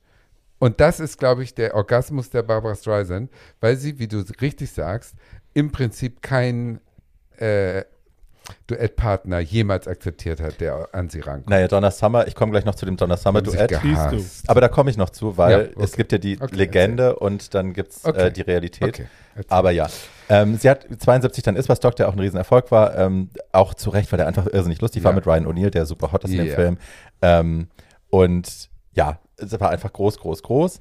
Dann kam 72 der, äh, die Sandkastenspieler, Up the Sandbox, ähm, der große Flop. Bisschen schwierig. Sie bei den Maasai. ja, Bisschen schwierig. not that great. Ja. Und 73 dann The Way We Were mit Oh, Robert Leute. Redford. Wer ähm, da nicht heult, hat keine Tränendrüsen, Entschuldigung. Ja, das ist so jenseits von Afrika auch so ein bisschen, ne? Das ist so, Ja. so ein naja, es Film, ist natürlich auch wo man Ja. sich wirklich Es ist das natürlich Herz auch die große ausheult. politische Nummer. Also Ganz sie, spielt voll. eine, sie spielt eine jüdische Kommunistin Marxistin. Ja. äh, oder Marxistin äh, sie und. Robert Redford spielt halt den perfekten Wasboy und dann gehen sie, Snobby, gehen, gehen sie zusammen nach Hollywood und trennen sich dann doch wieder und äh, in Also der McCarthy. alleine, wenn man sich McCarthy. überlegt, was sie, wie sie geschafft hat, mit den schönsten Schauspielerinnen Hollywoods zusammengesetzt zu werden. Äh, Omar Sharif, Ryan O'Neill. ja, aber sie hat sie ja äh, ausgesucht Robert auch. Redford. Also Ja, Redford zum. Beispiel hat sie ja ausgesucht. sie hat ja, war, immer, sie hat ja immer so. Ähm, Ryan O'Neill war im Gespräch und dann hat sie gesagt, nee, mit dem Besten habe ich gebumst bei Iswas-Dog, die Affäre ist Ja. irgendwie sie erkaltet, den Besten wollen wir genommen. nicht, mit, Redford. mit Robert Redford hat sie sich natürlich eine, eine uramerikanische Super-Ikone Ja. äh, genommen und wer hätte gedacht, ich glaube nicht, dass sie sich privat gemocht haben, weil die haben sich erst Hm. 2019 bei Oprah wieder gesehen, das erste Mal seit dem Dreh. Okay, Äh, wow. und er war so, hä. Also, also, an, also Äh. angeblich, ich war auch nicht Aber dabei, es war vor meiner. Geburt, aber angeblich äh, hatten die auch eine Affäre. Ja, die Chemie ist sensationell in diesem Ja. Film. Also man kann ja nur, ähm, also zum Beispiel, äh, das ganz Besondere bei diesem Film ist, dass sie ihm immer so, wenn sie, wenn sie ihn so, wenn sie ihn so anguckt und schon ahnt, dass das Scheitern irgendwann kommen wird, dann geht sie mit der Hand so ins Haar und streicht so eine Locke aus der Stirn. Jetzt hat Tatjana gerade Paul die Locke aus der Stirn gestrichen. und Paul ist irritiert. dieser Moment, den hat sie erfunden. Also es hat kein Regisseur Aber sie hat, gemacht. das ist ja irre. Und Guck mal, so erinnerst toll. du dich an, es gibt diese Aufnahme mit ihr und Judy Garland, ähm, Ja. wo sie Happy äh, Happy Days. Days singen. Ja. Das ist ja ganz am Anfang ihrer Ja. Karriere. Ja. Und unsere Freundin Alexandra Billings hat jetzt zum 80. Geburtstag einen sehr schönen Instagram-Post dazu verfasst, wo sie das analysiert. Die macht ja ganz oft so Filmanalysen oder äh, Performance-Analysen, wo sie so beschreibt, was sie sieht. Und die sind irre gut. Äh, und da beschreibt sie das eben auch, dass sie, also es gibt diesen Check-in, bevor die beide anfangen zu singen, wo Barbara sie so ganz kurz anguckt und es ist so eine ganz kurze Connection zwischen den beiden und dann legen sie los. Und Barbara glänzt halt A durch die Körperlichkeit, auch wie sie mit ihr umgeht, aber auch mit der mit dem Respekt, den sie hat vor Ja. der Legende, neben der sie da sitzt und sich zurücknimmt, die nicht niederzuschreien, was sie Ja. easy könnte, Ja. an diesem Punkt natürlich, aber macht sie nicht. Und ne, auch da in diesem, es ist fast zärtlich, wie sie mit ihr umgeht. Ja. Und es ist irre schön. Das ist so schön. Und ähm, die haben sich ja an der Hand gehalten, beide. Und Barbara hat später gesagt, ich merkte, wie sie zittert und habe mich gefragt, warum zittert diese riesige die hatte Ikone? Schiss vor ihr. Aber heute weiß ich warum. Heute im Alter würde ich genauso zittern. Die hatte Schiss vor ihr. Ja. Und dann, und das muss ich kurz erzählen. Ja, Leute. bitte. Ich weiß, die Folge wird lang. Ja, that's what we're here for. In diesem Special kam dann ja noch Ethel Merman. The Merman. And the Merman, the Merman, the the Merman, golden the Merman. foghorn. Ihr könnt es euch nicht vorstellen. Das ist eine, eine penetrante, eine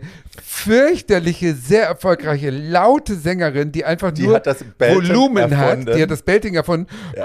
Und die im, brüllt und, ihre und im Lieder. Alter das rhythmische Schreien. Ja, das rhythmische Das- Schreien. Die brüllt also ihre Lieder raus und hat so eine Betonfrisur und sah immer gleich aus und war vier Tage mit einem Schauspieler verheiratet und nur Aber die ist so Vera in Feen als Die ist Sängerin. Ne? Die Vera hat in so, Feen als die hat Matt Eagle zum. Frühstück gehabt, So. drei Schachteln mit Und Toll. die und haben sie überlegt, ein bisschen die setzen wir dazu, weil das sind äh, natürlich, die hat eine große Stimme, Musicalstar und äh, Julie Garland und Barbara Streisand als ganz neu, die war ja 19 oder Ja. so.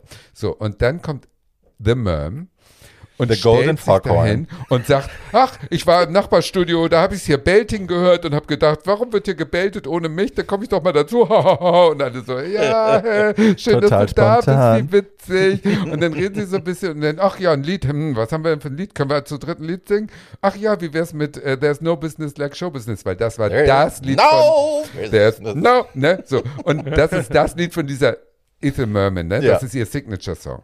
Und Barbara Streisand sagte später, oh Gott, ich war 19. Ich stehe da und dann legt diese laute alte Frau neben mir los und ich komme mir vor, als ob ein Flugzeug neben mir startet und man sieht auch, Barbara wird völlig unsicher und guckt so und denkt dann so scheiß drauf und fängt dann auch so rauszuhauen und dann drehen die drei Weiber da ja auf. Also wenn ihr das auf YouTube findet, ihr schreit Ich euch pack's in die Shownotes, wir unter finden es bestimmt. durch. Es erinnert mich ein bisschen, und das So muss ich jetzt auch noch reinschmeißen, weil Ja, who the fuck cares? Ähm, Divas Duets, ihr erinnert euch an VH1 Divas Ja. Duets, Ich weiß jetzt schon, meinst. LaBelle und Ah, Mariah mit, Carey. nee, mit Whitney. Cindy, mit Cindy Lauper und sie singen True Colors und er ist eine ganz schöne Akustikversion und Cindy so ist so ganz klein und The Cindy kann ja 2. irrsinnig schön singen und Ja. Patty ist halt wirklich The Merm. Ja. Und ne, Cindy baut das so ganz fein auf und es ist so, du kriegst sofort Gänsehaut, wenn sie da reinkommt. Und Patty steht halt neben, die kann ja nur schreien. Die schreit. Und fängt halt sofort an, so. Und ne, Cindy ist halt, du siehst Cindys Verzweiflung, die so denkt so, oh Gott, das ist eine Akustikversion und wir wollen das langsam aufbauen, wir wollen Emotionen. Und Patty schreit halt einfach, die Perücke kneift, sie weiß auch nicht, wo sie hin soll.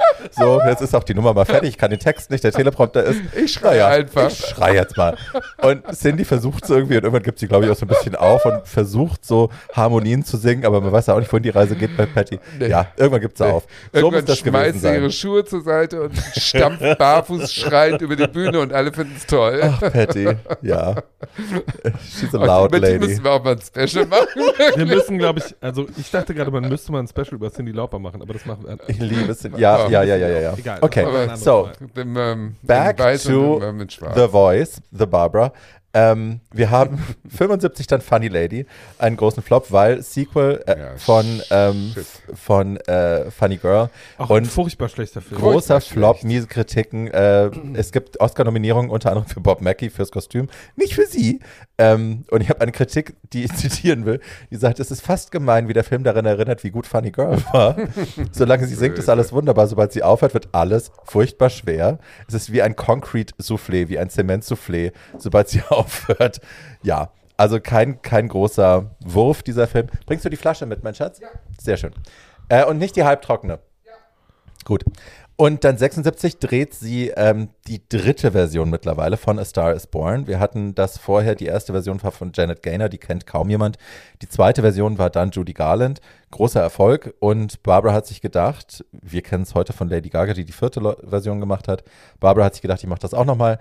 Allerdings mache ich das ein bisschen rockiger und äh, hat das alles ein bisschen um ähm, strukturiert, wie es so ihre Sache ist. Es geht auch um Esther Hoffmann. Ihr, rat, ihr erratet es schon, es ist ein jüdisches Mädchen. Unsere Freundin Joan Didion hat am Drehbuch mitgearbeitet. Das Ja. wusste ich bis heute auch nicht. Und ähm, da muss man sagen, also sie war ja schon bekannt als jemand, der gerne Mitspracherecht hat und sich das auch rausnimmt, ähm, zu bestimmen, was funktioniert, was gut ist und ne, ne, ne, ne. Und ähm, bei dem Film kippte dann so das, was die Leute vom Set erzählt haben, in Tyrannei. Also es wurde dann gesagt, es geht, ähm, guck mal, Schatz, unten in der Schublade ist noch dieser Rosé Brüder Jean, der ist kalt, kalt, weil der ist, glaube ich, noch nicht kalt. Ähm, und es kippte. Und ich habe beim Lesen so ein bisschen gedacht, es erinnert mich so ein bisschen daran, äh, wie Roseanne, den Ruf, den Roseanne damals hatte, während sie äh, die, die ersten paar Staffeln aufgenommen haben, dass man sich am Set einfach als Mitarbeiter nicht sicher gefühlt hat, weil ständig war man den Launen ausgesetzt und sie war halt jetzt an diesem Punkt, der Erfolg hatte ihr so oft so recht gegeben, dass sie irgendwann dachte, sie kann alles, sie weiß alles besser als jeder Mensch in jedem Department, die das schon jahrzehntelang gemacht auch, haben. Sie war auch zu diesem Zeitpunkt mit einem Mann zusammen, der dieses, dieses, diese Einstellung eher unterstützt hat, nämlich Mhm. mit John Peters, Mhm. eigentlich einem Friseur, äh, also einem der wenigen heterosexuellen Friseure auf dem Planeten überhaupt. ähm, Du, ich kenne ein Und- paar, so ist es nicht. und äh, äh, der, den machte sie dann auch zum Co-Produzenten dieses Filmes. Kein Mensch wusste warum. Und die beiden waren zusammen, was man ihren Haaren in diesem Zeitraum ehrlich gesagt nicht ansieht, muss ich jetzt gestehen. Ähm, well, maybe he wasn't that good. ähm, Ein naja, und, äh, und, der, und der Trick an Star is Born, sie hat halt das, sie hat halt beschlossen, sie aktualisiert das jetzt komplett. Das heißt, es Mhm. wurde ein Rock-Musical. Mhm. Barbara spielte einen Rockstar zusammen mit Chris Christopherson. Mhm. Ja, und äh, Chris Christopherson war tatsächlich die Zweitbesetzung. Also man wollte eigentlich, sie wollte Elvis für die Hauptrolle gewinnen Natürlich. und sie haben es ihm auch angeboten. Und äh, er hat es abgelehnt, das Management hat es ab, abgelehnt, keine Ahnung. Ähm, aber tut es uns leid, unser, tut uns leid, unser gemunkelt. Klient kann nicht mehr stehen. Naja, es wird gemunkelt, es hätte, also es gibt aus äh, informierten Kreisen die Vermutung, es hätte tatsächlich Elvis Abwärtsspirale, in der er sich befand, unterbrechen können. Und es hätte, das wäre eventuell die Rolle gewesen, die ihn da rausgerissen hätte, die ihm nochmal ähm, die Perspektive gegeben hat. Es gibt außerhalb von Las Vegas Tabletten und McDonalds noch ähm, ein Leben, das sich zu leben lohnt. Frauen. Ja, die hatte er von Anfang an gehabt. Priscilla war 13 Ja. so. Aber ähm, ja, er hat es nicht genommen, Chris Christopherson hat es gemacht. Und ich habe gerade gesagt, es ist so ein bisschen wie damals Roseanne oder so in ihren schlimmsten Zeiten. Also alle am Set haben Angst gehabt, jeden Ich Tag weiß, gefeuert zu werden. die hatte Regisseur wurde ausgetauscht. Ja, Der Friseur wurde plötzlich Hollywood-Mogul. Ja, ich meine, hallo? ich nenne es die Überfliegerkrankheit, aber auch Ja. hier gab ihr der Erfolg mal wieder recht. Also, der ne? Film ist aber furchtbar. Naja, aber es war Naja, erfol- der war naja, erfolgreich. ja. In er der war sehr Zeit erfolgreich. War der gut, ja. Und ähm, ich glaube, wenn ich es richtig recherchiert habe, ich habe versucht, da bessere Quellen zu finden, dass die Schulz mich nicht wieder anschreit, wer das, wer das verbrieft hat. Aber ich glaube, sie hat in diesem Film den ersten Female Executive Producer Titel jeweils Ja, jemals eines. Hollywood-Films Und sie hat es bekommen. nicht in den Credits stehen, weil sie sagt, ich habe so viel auf den Deckel gekriegt, dass ich da Executive Producer war, dass ich mich in den Credits nur äh, sozusagen äh, hat auch gesungen, Doppelpunkt Barbara Streisand oder so stehen Okay. habe. Sie hat sich nicht getraut, das Also in die Executive Credits zu Producer, schreiben. nur für die Leute, die das nicht wissen, ist auf Deutsch der ausführende Produzent. Das heißt, äh, die Person, die am Set alle Entscheidungen trifft oder dann gegebenenfalls auch in Frage stellen Das kann. als Frau Ja. gab es noch nie. Ihr müsst wissen, die hat ihr Leben lang Todesdrohungen gekriegt, weil sie Feministin war, weil sie mit dem Ägypter Jüdisch. gedreht hat, weil sie jüdisch war. Also die hat immer, immer, immer, immer ähm, diesen Druck von, von ihren Feinden gehabt und Mhm. hat dadurch natürlich auch, das war ihr Benzin weiterzumachen. Sie hat sich nicht Mhm. Ja. kleinkriegen lassen. Es war nicht ihr Kryptonit, sondern es war ihr super. Antrieb. Das so, ist wichtig. Genau. Ja, und ich finde auch, also da ist es mir auch wieder aufgefallen, das, was ich vorhin schon angesprochen habe, also diese, diese feministische Chuspe zu haben, um im Jiddischen zu Mhm. bleiben, zu sagen, ich nehme den Männern, die in dieser ganzen Industrie, sowohl in der Musik als auch in der Filmbranche, immer die Entscheidungsgewalt haben, die Karrieren entscheiden, die Karrieren beschließen und beenden können, die entscheiden, wie ich zu singen habe, wie ich auszusehen habe, was ich zu sagen habe, welche Rolle ich spiele, ähm, wie viel Einfluss ich bekomme. All diese Karten nehme ich denen aus der Geld Hand ich verdiene. wie viel Ja. Geld ich verdiene. All diese Karten nehme ich ihnen aus der Hand. Und wenn sie mich dann unbequem nennen wollen und eine Bitch Ja. nennen wollen und all, ne, mit der kann man nicht arbeiten, die ist nicht buchbar, die ist nicht äh, so. Ähm, So und das Tolle ist, Ja. der Erfolg hat ihr immer recht gegeben. Also, Und ja. sie hat ja auch ganz früh eine eigene Filmfirma gegründet Mhm. äh, mit, mit äh, Dustin Hoffman und Robert Redford Mhm. und noch irgendeinem, Sidney Poitier, glaube ich. Und hat dadurch auch äh, Hollywood äh, sozusagen außen vor gelassen Ja. und hat unter eigenen Bedingungen produziert. auch sehr klug. Sehr klug. Sie hat dann, dann gab es eine kleine Pause. Ich weiß ehrlich gesagt nicht warum. Dann hat sie äh, 79 nochmal einen kleinen Kurzfilm. Ah, nee, hat einen Kurzfilm gemacht, 79 Weil dann sie sich ein bisschen um ihr Kind kümmern wollte. Main Event gemacht mit Ryan O'Neill. Ähm, da hat sie dann wieder mit Ryan O'Neill gearbeitet, der Film aber so, ne? Und äh, 79 kam dann, und das ist für mich das nächste Highlight, Enough is Enough, mit Donna Summer. Und da will ich kurz was zu sagen, Ja, weil bitte. es gibt die Legende. Und die Legende wird in jedem, jeder Schwule, der ein bisschen was auf sich hält, äh, ne, der so ein bisschen meint, Kultur zu kennen und Camp und Gossip zu kennen, erzählt immer die Geschichte, dass Donna Summer, mit der sie dieses, diesen Song aufgenommen hat, und Barbara nie im gleichen Studio waren, nie zeitgleich im selben Studio waren, sondern die eine hat als erste ihre Tonspur aufgenommen, äh, dann kam die nächste, hat die Tonspur gehört, hat besser gesungen als die erste, ist nach Hause gegangen, dann hat, ist Barbara wieder zurückgekommen und gesagt, um Gottes Willen, das muss ich natürlich toppen. Und so wurde es immer irrer und immer toller, aber angeblich waren sie nie zusammen im Tonstudio und ich habe äh, in der Autobiografie von dem Produzenten Paul Jabara, der den Song äh, geschrieben und produziert hat, ähm, das Gegenteil gefunden. Der hat äh, nämlich zum Main Event das erste Mal mit Barbara gearbeitet, war ein Riesenfan von Barbara, saß immer in der ersten Reihe bei Funny Girl äh, im Broadway und hat sie sich, äh, hat sie angehimmelt und hat dann als Songwriter irgendwann das Angebot bekommen, für Main Event den Titelsong mit ihr zu, zu machen. Ähm, und hat dann in der Biografie Streisand, The Woman, The Legend, What Happened and How He Felt About It. Ähm, ja, Schöner toll, Titel. oder? Äh, erzählt er die Geschichte, dass äh, er eben 79 ähm, mit Barbara besprochen hat, dass sie ein, ein Disco-Album oder zumindest mehr Disco aufnehmen will und sie hatte das Album Wet geplant, das als ähm, Thema hatte alles, was mit Wasser zu tun hat, mit Fluidität und so. Feuchtigkeit. die Genau. ja so Und er hatte so. ihr diesen Song geschrieben, eben Enough is Enough, der damals nur Enough is Enough hieß. Ja. Und ähm, sie mochte den Song und sie mochte auch die Idee, das mit Donna Summer zu machen, aber es hatte eben mit Wasser noch nichts zu tun. Und dann hat sie eine Dinnerparty geschmissen, wo er da war, äh, Donna und eben noch Leute vom Label vermutlich. Äh, und hat dann halfway through the dinner, hat er dann äh, die Kassette reingeschmissen und hatte dieses neue Intro vorne dran gepackt. It's raining, it's pouring, my love life is boring me to Mhm. tears. Was wir alle schon auf Mykonos gemacht haben. Natürlich. Natürlich. Schlimm. Schlimm. Wo dann aber endlich das Wasserthema drin war. Also dann konnte sich Mhm. Barbara auch den Song auf dem Album vorstellen. Äh, und er sagt, also es gab, natürlich waren, sie waren nicht happy miteinander, weil sie darum gekämpft haben, wer welche Stellen singt und wer die längsten Töne singen kann. Wie Jerome Castello. Und sie haben ich. sich gebattelt ohne Ende, was das angeht. Also der Legende nach ist äh, Summer tatsächlich im Studio einmal vom Stuhl gefallen, weil es gab diese ganz lange Note am Ende des Intros. Da wirst du ohnmächtig, wenn du singst. Genau. Und sie haben gebettelt, wer es am längsten schafft und Donna ging die Luft aus, sie ist vom Stuhl gefallen. aber ja, Oh ähm, also sie haben es ein paar Mal aufgenommen und sie haben sich gebettelt, ja, aber sie waren zusammen im Studio, sie haben das alles toll zusammen gemacht und der Song ist einer meiner, oder ist mein Favorite Barbara Ja, Streisand Song Favorite, ever, ist auch toll. einer der wenigen, die ich kenne. Aber darf ich ganz kurz dazu sagen, Sehr dass gerne. ähm, Frank Farian da ja irgendwie mit äh, drin hing? Tatsache? Ja. Der Und- Donna Summer Produzent. äh, Ja, der Produzent. Produzent ja, von Donna. Summer.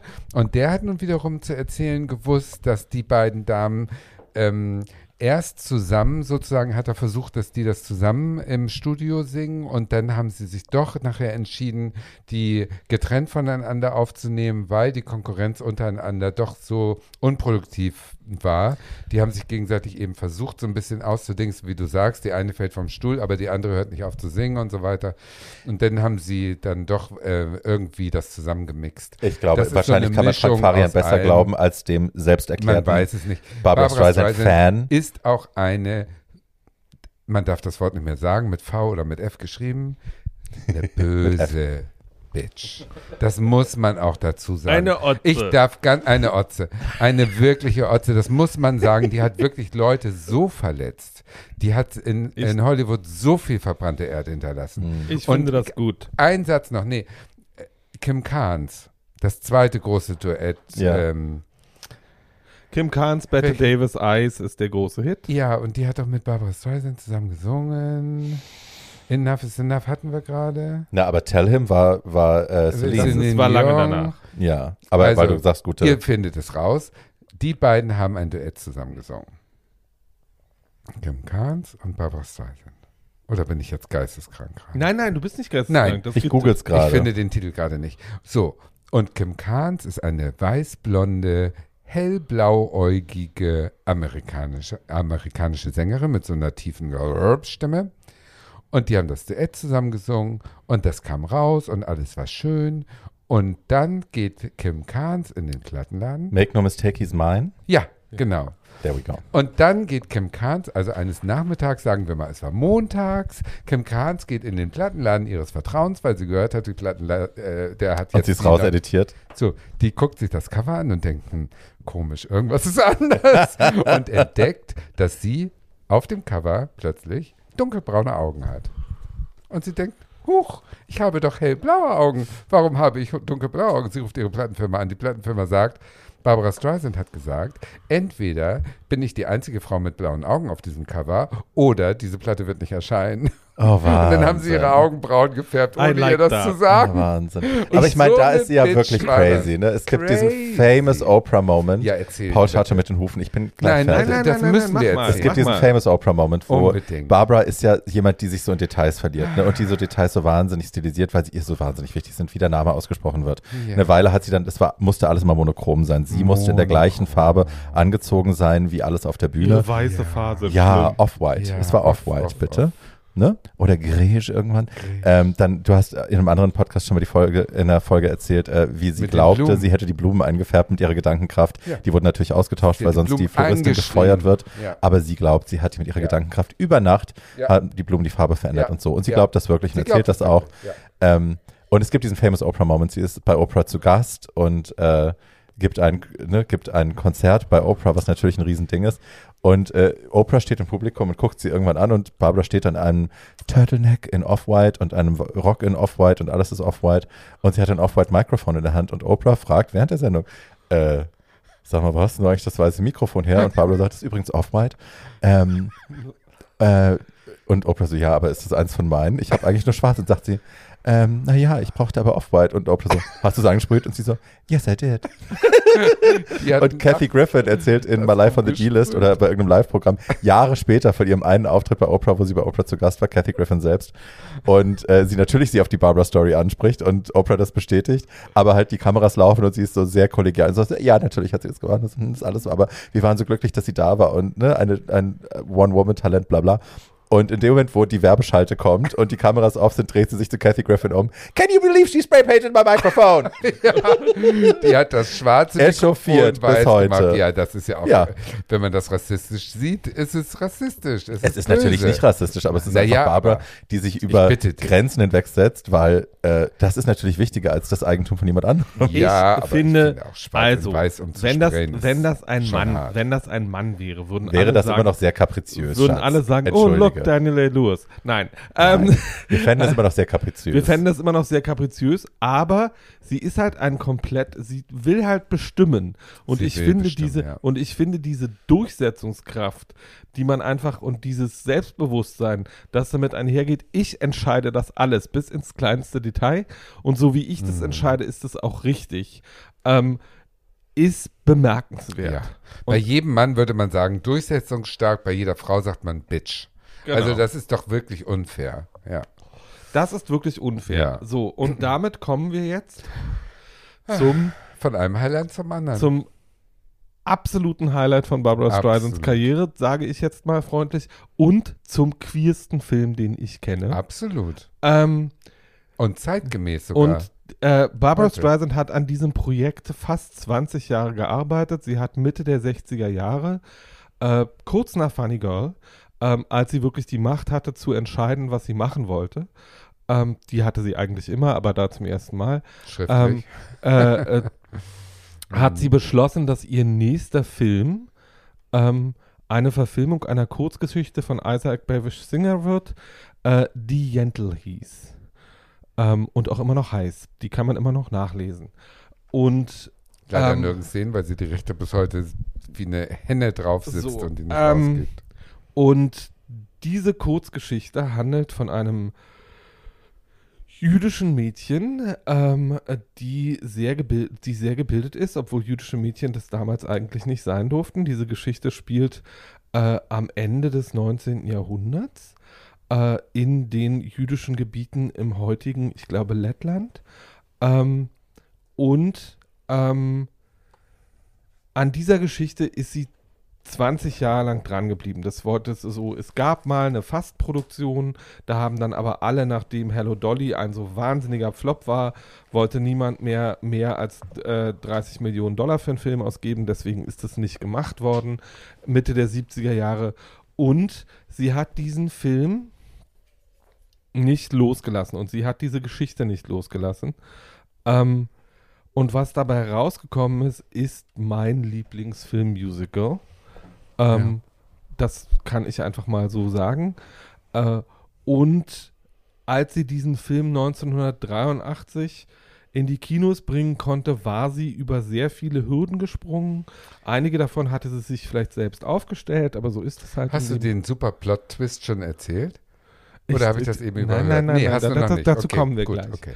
Ähm, ich erzähle erstmal so ein bisschen die Produktionsgeschichte dieses Films, weil es bemerkenswert ist, wie sehr sie in dieses Projekt äh, nicht nur am Ende, sondern für fast 20 Jahre involviert war. Es gab vier verschiedene Drehbuchfassungen. Irgendwann hatte, äh, irgendwann hatte äh, Bavish Singer, der immerhin Nobelpreisträger für Literatur ist, also jetzt nicht irgendein Schreiber, ähm, ähm, äh, Sahner. beschl beschlossen, äh, dass er jetzt auch mal selber ein Drehbuch schreibt. Das hat ihr dann aber nicht gefallen. Ähm, also hat sie zum Schluss das gemacht, äh, was ihr dann unglaublich viele Leute übel genommen haben, nämlich selber sie hat, diesen, sie hat dieses Drehbuch selber geschrieben. Warum auch Ähm, nicht? obwohl sie das, äh, äh, so, sie hat dieses Drehbuch geschrieben, sie hat diesen Film produziert, sie hat Regie geführt, sie hat die Hauptrolle gespielt Sie und hat sie Songs hat gemacht. und sie hat alle Lieder gesungen und die und die Songs auch äh, zusammen mit ihren äh, Stammtextern äh, Alan und Marilyn Bergman alle selber Eingesungen, eingesungen und, mitgesch und mitgeschrieben. komponiert. das, was- Alles hat Das, was gemacht. dabei rausgekommen ist, ist der definitive Barbara Streisand-Film. Ähm, weil man, wenn man nichts von diesem Werk kennt, sondern nur diesen einen Film guckt, ähm, versteht, warum diese Frau ein Genie ist. Ja. Ähm, sie hat diesen Film dann in äh, Prag und der Tschechoslowakei äh, gedreht, ist äh, bemerkenswerterweise, das war ihre erste Regiearbeit, unter Budget geblieben. Äh, das hat ihr niemand zugetraut. Der Film war nicht wahnsinnig teuer. Der sieht wahnsinnig teuer aus, weil er halt ein großer, üppiger, wahnsinnig schöner Historienschinken ist. ja, so ein Ausstattungsaudienfilm in der damaligen Zeit. Ja. Und ähm, weil er auch der, der erste seiner Art ist, weil er ist was, was es bis dahin nicht gegeben hatte. Er ist ein Stream of Consciousness Musical. Das heißt, alle Songs, die in diesem Film gesungen werden, finden eigentlich im Kopf der Hauptfigur Ja. statt. Ähm, es gab da, es gab, nachdem der Film draußen war, unglaublich viel Kritik daran, dass Frau Streisand alle Lieder selbst gesungen hat. Natürlich. Wenn man den Film mal gesehen hat und weiß, dass alle diese Lieder Gedanken der Hauptfigur sind, kann überhaupt niemand anderer diese Lieder singen. Das wäre sehr merkwürdig gewesen. Gut, es gab auch natürlich Kritik, dass die, dass das jüdische Mädchen von 1898 genau, äh, Barbara Streisand war. fünf Zentimeter lange äh, perfekte Fingernägel äh, durch die galizische Dorfmark trug. Es gab noch ein paar, Ja. also es gab auch ein paar sehr frauenfeindliche, frauenfeindliche, Ein- frauenfeindliche äh, Einwände. Der Haupteinwendepunkt, äh, nachdem sich alle daran gewöhnt hatten, dass sie alle diese Jobs offensichtlich nicht nur macht, sondern auch kann, war, dass sie mit Anfang 40 eine 19-Jährige spielt. Das ist halt Gar auch so kein ein Problem. bisschen. Ähm, Als so, Schauspielerin musst du das können. ähm, und jetzt komme ich Just dazu. flexing the artistic muscle. Jetzt komme ich dazu, warum dieser Film so unsagbar queer ist. Ja, bitte. Äh, das hat nichts damit zu Gott, tun, wie er dass das aufbaut, dieser Paul. Ein Fuchs. Ein das hat, Fuchs. sie, das hat sie nichts, es hat nichts damit zu tun, dass sie eine, äh, dass sie mit, äh, ich glaube 43 eine 19-Jährige spielt, ähm, sondern äh, das hat was damit zu tun, welche Geschichte in diesem Film erzählt wird. Ähm, ohne sie jetzt komplett erzählen zu wollen, Jentl ist ein Mädchen, das von ihrem sehr gebildeten Vater heimlich, weil Frauen durften eigentlich äh, nicht die Tora interpretieren oder äh, sich Lesen. äh, doch, lesen durften sie schon, aber Ja, sie, durften sie, sie durften sie halt nicht interpretieren. In der Tora sind ja auch hübsche Kochrezepte drin, genau. ähm, und ähm, so, ähm, oder so die Eheanleitung in der Tora. Also die Tora ist, äh, um es jetzt mal auf den äh, Stand runterzubrechen, auf dem die meisten Deutschen sein werden, ähm, sowas ähnliches wie die jüdische Bibel, nur ein bisschen umfangreicher äh, und sehr viel praktischer orientiert. Also die Tora ist eine Ansammlung von Texten, Gesetzen, äh, Anleitungen zum Leben äh, und, Und zwar das wollte die lesen. so, so, aus. so, und die wollte das lesen, aber natürlich auch alle Tora-Interpretationen. Ihr Vater hat sie ausgebildet, heimlich. Äh, am Anfang wird auch gezeigt, dass dieses Mädchen eigentlich nicht besonders viel kann, was sie zu einer guten jüdischen Hausfrau machen würden. Also kochen kann sie nicht, waschen kann sie nicht. Äh, das Haus sieht auch ein bisschen so aus, als wäre gerade eine Bombe explodiert. Ähm, und, äh, Wie unfeminin. ähm, und, naja, zur damaligen Zeit, also, ja, ja. ähm, so, und dann so, und dann stirbt Papa. Ähm, und man muss wissen, dieses Mädchen hatte mal einen Bruder, der aber früh gestorben ist. Der hieß Anschau. ähm, und nach Papas Tod äh, kommen die jüdischen Nachbarinnen, räumen das Haus aus und sagen, jetzt suchen wir dir einen Mann und bringen dir richtig bei, wie Hausarbeit geht.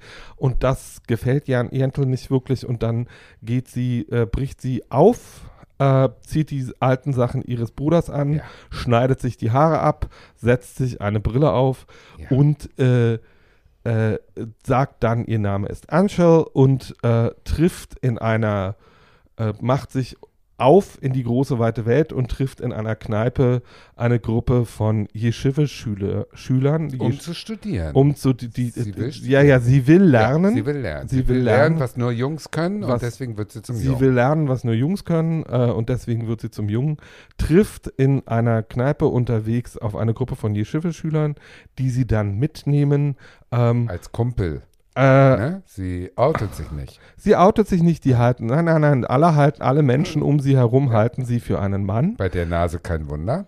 Ähm, und sie sieht ehrlich gesagt auch aus Tatjana wie ist on fire. Nein, sie sieht ehrlich gesagt auch aus wie ein niedlicher Total. kleiner Mann. Also das, man kauft das. das Sie ist, spielt den ersten so- non-binären Charakter. wenn man, der wenn man so will. Jedenfalls einer dieser Jungs heißt äh, Avictor äh, und wird vom hinreißenden Mandy Patinkin Sau. Mandy. Patinkin gespielt, Wow. den äh, jetzt 20-Jährige wahrscheinlich hauptsächlich aus Homeland kennen. Ehrlich? Der, dam, äh, der war damals aber äh, ein heißes Geschleuder, wie Herr Schulz immer sagt.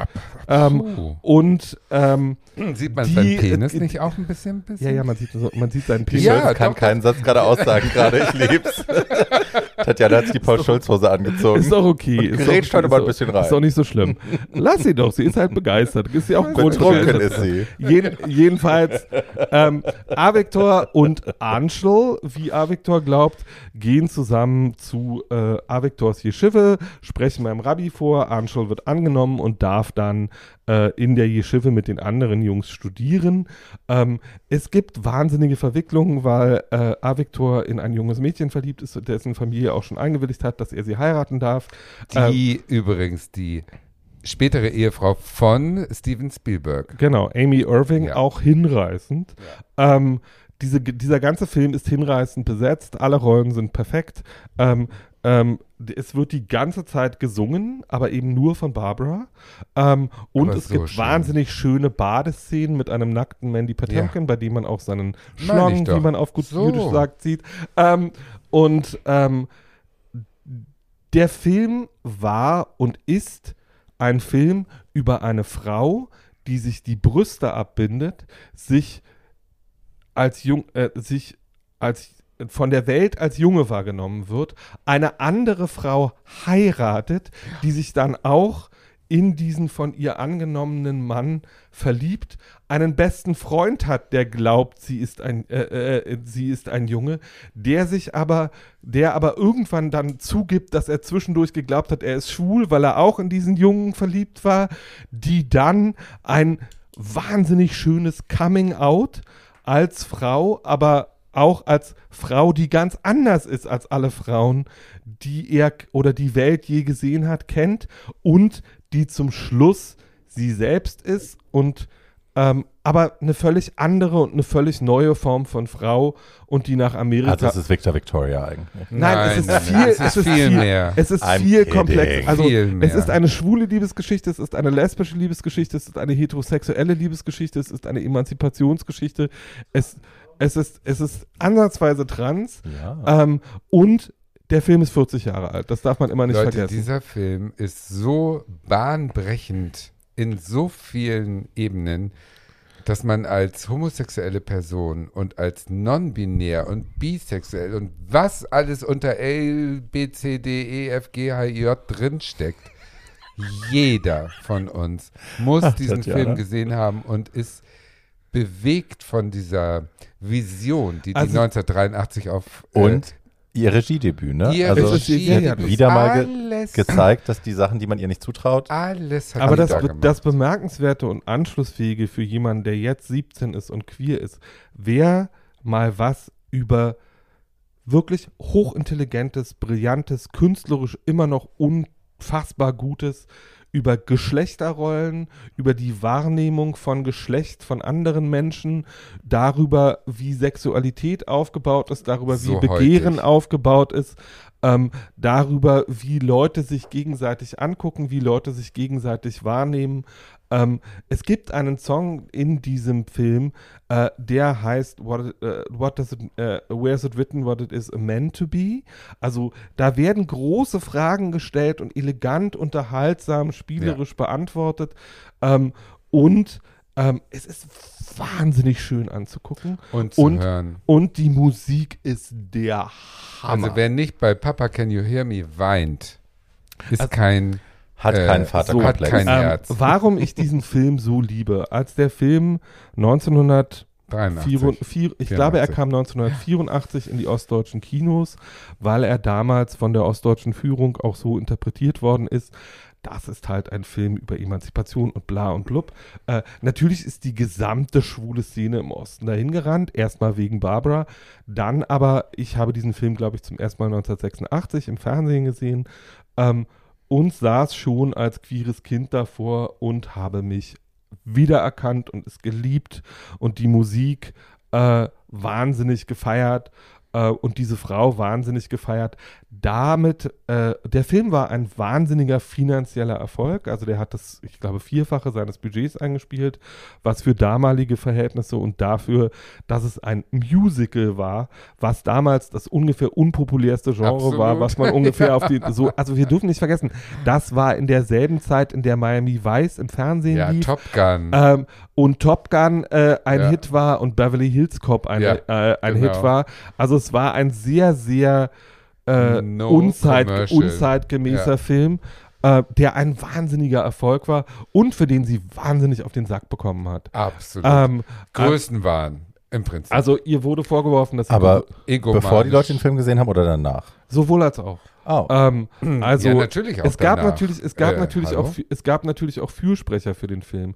Sie wusste, dass es ihre erste Regiearbeit ist und sie war sich relativ sicher, dass sie einen guten Job abgeliefert hat, aber sie hat äh, äh, der anderen großen jüdischen Ikone in Hollywood, äh, der Regie-Ikone, nämlich Steven Spielberg, diesen Film geschickt, der ihr diesen Film mit einer Love Note zurückgeschickt hat, die äh, die lautete, ich würde dir ja sagen, was ich an diesem Film verbessern wollen würde, aber der Film ist perfekt, ich muss daran gar nichts machen. Ähm, und wenn, also der, Steven Spielberg war damals schon Steven Spielberg. Ähm, und äh, das so, sie hat von Kollegen ähm, sehr viel Respekt dafür bekommen, aber nicht sehr viel Liebe.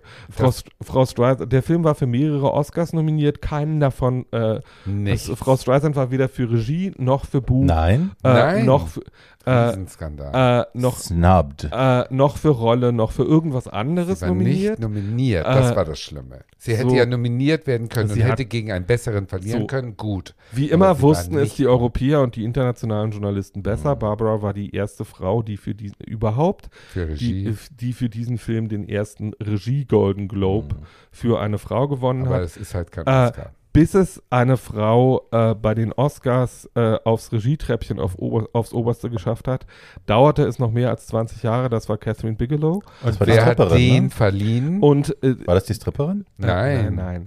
Äh, nein. Catherine Bigelow, äh, äh, Juno? die, die, die, Zero Dark Thirty. Achso. Ähm, und ähm, diesen Oscar als späte Wiedergutmachung der, 20 Jahre der. Academy, die sich, glaube ich, ein bisschen geschämt hat, Absolut. ähm, durfte ihr Barbara Streisand verliehen, äh, verleihen.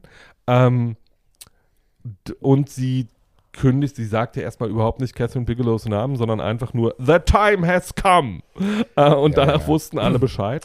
Äh, es war aber auch eine Abrechnung vom Hollywood Establishment mit der Bitch Barbara Streisand, die natürlich sich so viele riesige unkollegiale Extravaganzen in den 70ern Mhm. geleistet hat, dass die 83 gesagt haben, die, die nominieren never ever. Das ist halt ein zweischneidiges Schwert. Ne, die ne? Also sie so will natürlich immer sagen, dass sie hat Ja. es sich so mit dem Establishment angelegt, verdient, aber dass das Establishment sie bestraft Sie hat hat. Fakt ist aber auch, die hat so viel verbrannte Erde hinterlassen, so viel verbrannte dass zu Recht Leute gesagt haben, Ja. Alter, du Ja. nicht mehr. Du Bitch, du die Academy besteht ja auch aus Leuten, die gearbeitet haben. Genau. Naja, Ja, man darf die war nicht, halt man darf echt nicht schwierig. Man darf nicht vergessen, die Reg- also die Nominierungen für diese Preise werden ja so aufgestellt, äh, dass die einzelnen Sparten ihre jeweiligen Mitglieder nominieren. Mhm. Also die Regisseurinnen nominieren Ja, die die Regisseure, die, nicht Schauspielerinnen rein. nominieren Die die hat alles Schauspieler allein und so weiter und gemacht. so fort. Ähm, und ähm, Na gut, da kann man sich schon vorstellen, dass die So, Regisseure gesagt und- haben, äh, die so nicht. und du da so und die Mitglieder Ja. der Akademie waren damals zu über 70 Prozent männlich. Weiß und männlich. Äh, also weiß und männlich. und, und das waren äh, Arschlöcher, das waren welche, die ihre Hauptdarstellerin gefickt haben, sonst hätten die die Rolle nicht gekriegt. So, Weißt du, und die- solche waren die das. Und dann fanden kommt das- so eine Emanze. Ähm, Never. Äh, Aber wie immer hatte Frau Streisand, äh, die Geschichte gibt ihr recht, weil Ja. der Film ist auch 40 Jahre später noch absolutes, ein Absolut. absolutes Meisterwerk Ein und absolut Highlight. sehenswert.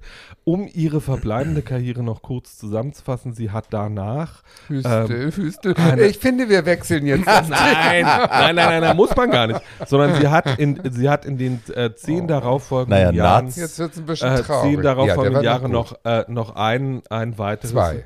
Ein weiteres. Regiewerk, äh, Re- ein weiteres Regiewerk Ja. abgeliefert. Lass mich kurz meinen Satz beenden, Tatjana bevor du einweist. ähm, äh, der hieß, Ich äh, streichel ihn und der, er der hieß, biegt sich weg. Er will nicht nein, gestreichelt nein, doch, werden. streicheln nicht. Der, der hieß Der Herr der Gezeiten. Der war Ja. toll. Äh, und war auch ein schöner Film. Da, äh, auch eher floppig, oder? Nee, nee, das Nee. war ein, der, äh, dafür hat sie auch, dafür hat sie dann auch zum ersten Mal äh, nicht, kann, sie war wieder nicht nominiert für Regie. Es ähm, geht um vergewaltigte Männer. aber Immerhin. es geht um Vergewaltigung, also das war eine Pat Conroy-Verfilmung. Es ging um die Vergewaltigung eines Jungen, nicht eines Mannes. Noch schöner. Ähm, und äh, sie stand mit ihrem Sohn vor der Kamera, der süß äh, der, war ihren, da. der ihren Sohn spielt, Ja. der äh, ein damals eigentlich sehr begabter Schauspieler war. Das Ja. fanden auch alle. Der hat danach nie wieder gedreht. Ich weiß gar nicht, warum nicht. Naja. Ähm, Na, der ist ja Singer-Songwriter. und ne? jetzt Singer-Songwriter ist, was er auch erst, was er noch nicht lange Er hat ist. ihre Nase geerbt, dann Ähm, hat er einen die Pornostar Wangenknochen sind aber geheiratet. neu. ja, ja. der ist aber, der ist aber, der ist aber ganz schnuffig, finde ich. Na, aber der hat jetzt so, der hat jetzt so Barry So, Manilow-Bäckchen. Ja, also jetzt die ist sind neu. schrecklich inzwischen. Die hat er sich ja. gekauft. Und danach Sie hat sie noch, äh, danach hat sie noch mal eine äh, Hure gespielt. In Nuts. Ein in Nuts. Sehr gut. Ein fantastischer Ja, Film, den man zum fantastischer Thema Film. MeToo übrigens Ja. noch mal ganz Mhm. neu Ja. angucken kann. Richtig gut. Ähm, für äh, ähm, und na, in Nuts ist auch Marion Stapleton drin, die ihre Ja. Mutter spielt. Die, die, die finde Alles ich auch Method großartig. Actors. Alles ja. Method Actors. gut, Karl gut, Marden gut. spielt den Ja. missbräuchlichen Stiefvater. Ja. Ähm, und äh, danach Einen noch bitte. Einen noch mit Respekt bitte. The Mirror Has Two Faces hat was. Naja, The Mirror Has Two Faces ist nicht mein, also das ist ihre dritte Regiearbeit ähm, und das ist nicht mein Lieblingsfilm und auch nicht mein Lieblingsbuch von ihr, weil es eigentlich darum geht, dass ein hässliches Entlein Die äh, durch, ein, äh, durch eine Dauerwelle und ein bisschen Fitnesstraining auf einmal zu einer immer. wunderschönen Frau wird. Das hat Das sie ist- ihr Leben lang durchgezogen, diese Legende des hässlichen Entleins, was zum Schwan wird. Aber Ja. immerhin spielt Lauren Bacall mit. Immerhin spielt Lauren Bacall mit und sagt den fantastischen Satz, nachdem ihr Barbara Streisand mal wieder in ihrer Rolle widerspricht. I should never have enabled you to speak.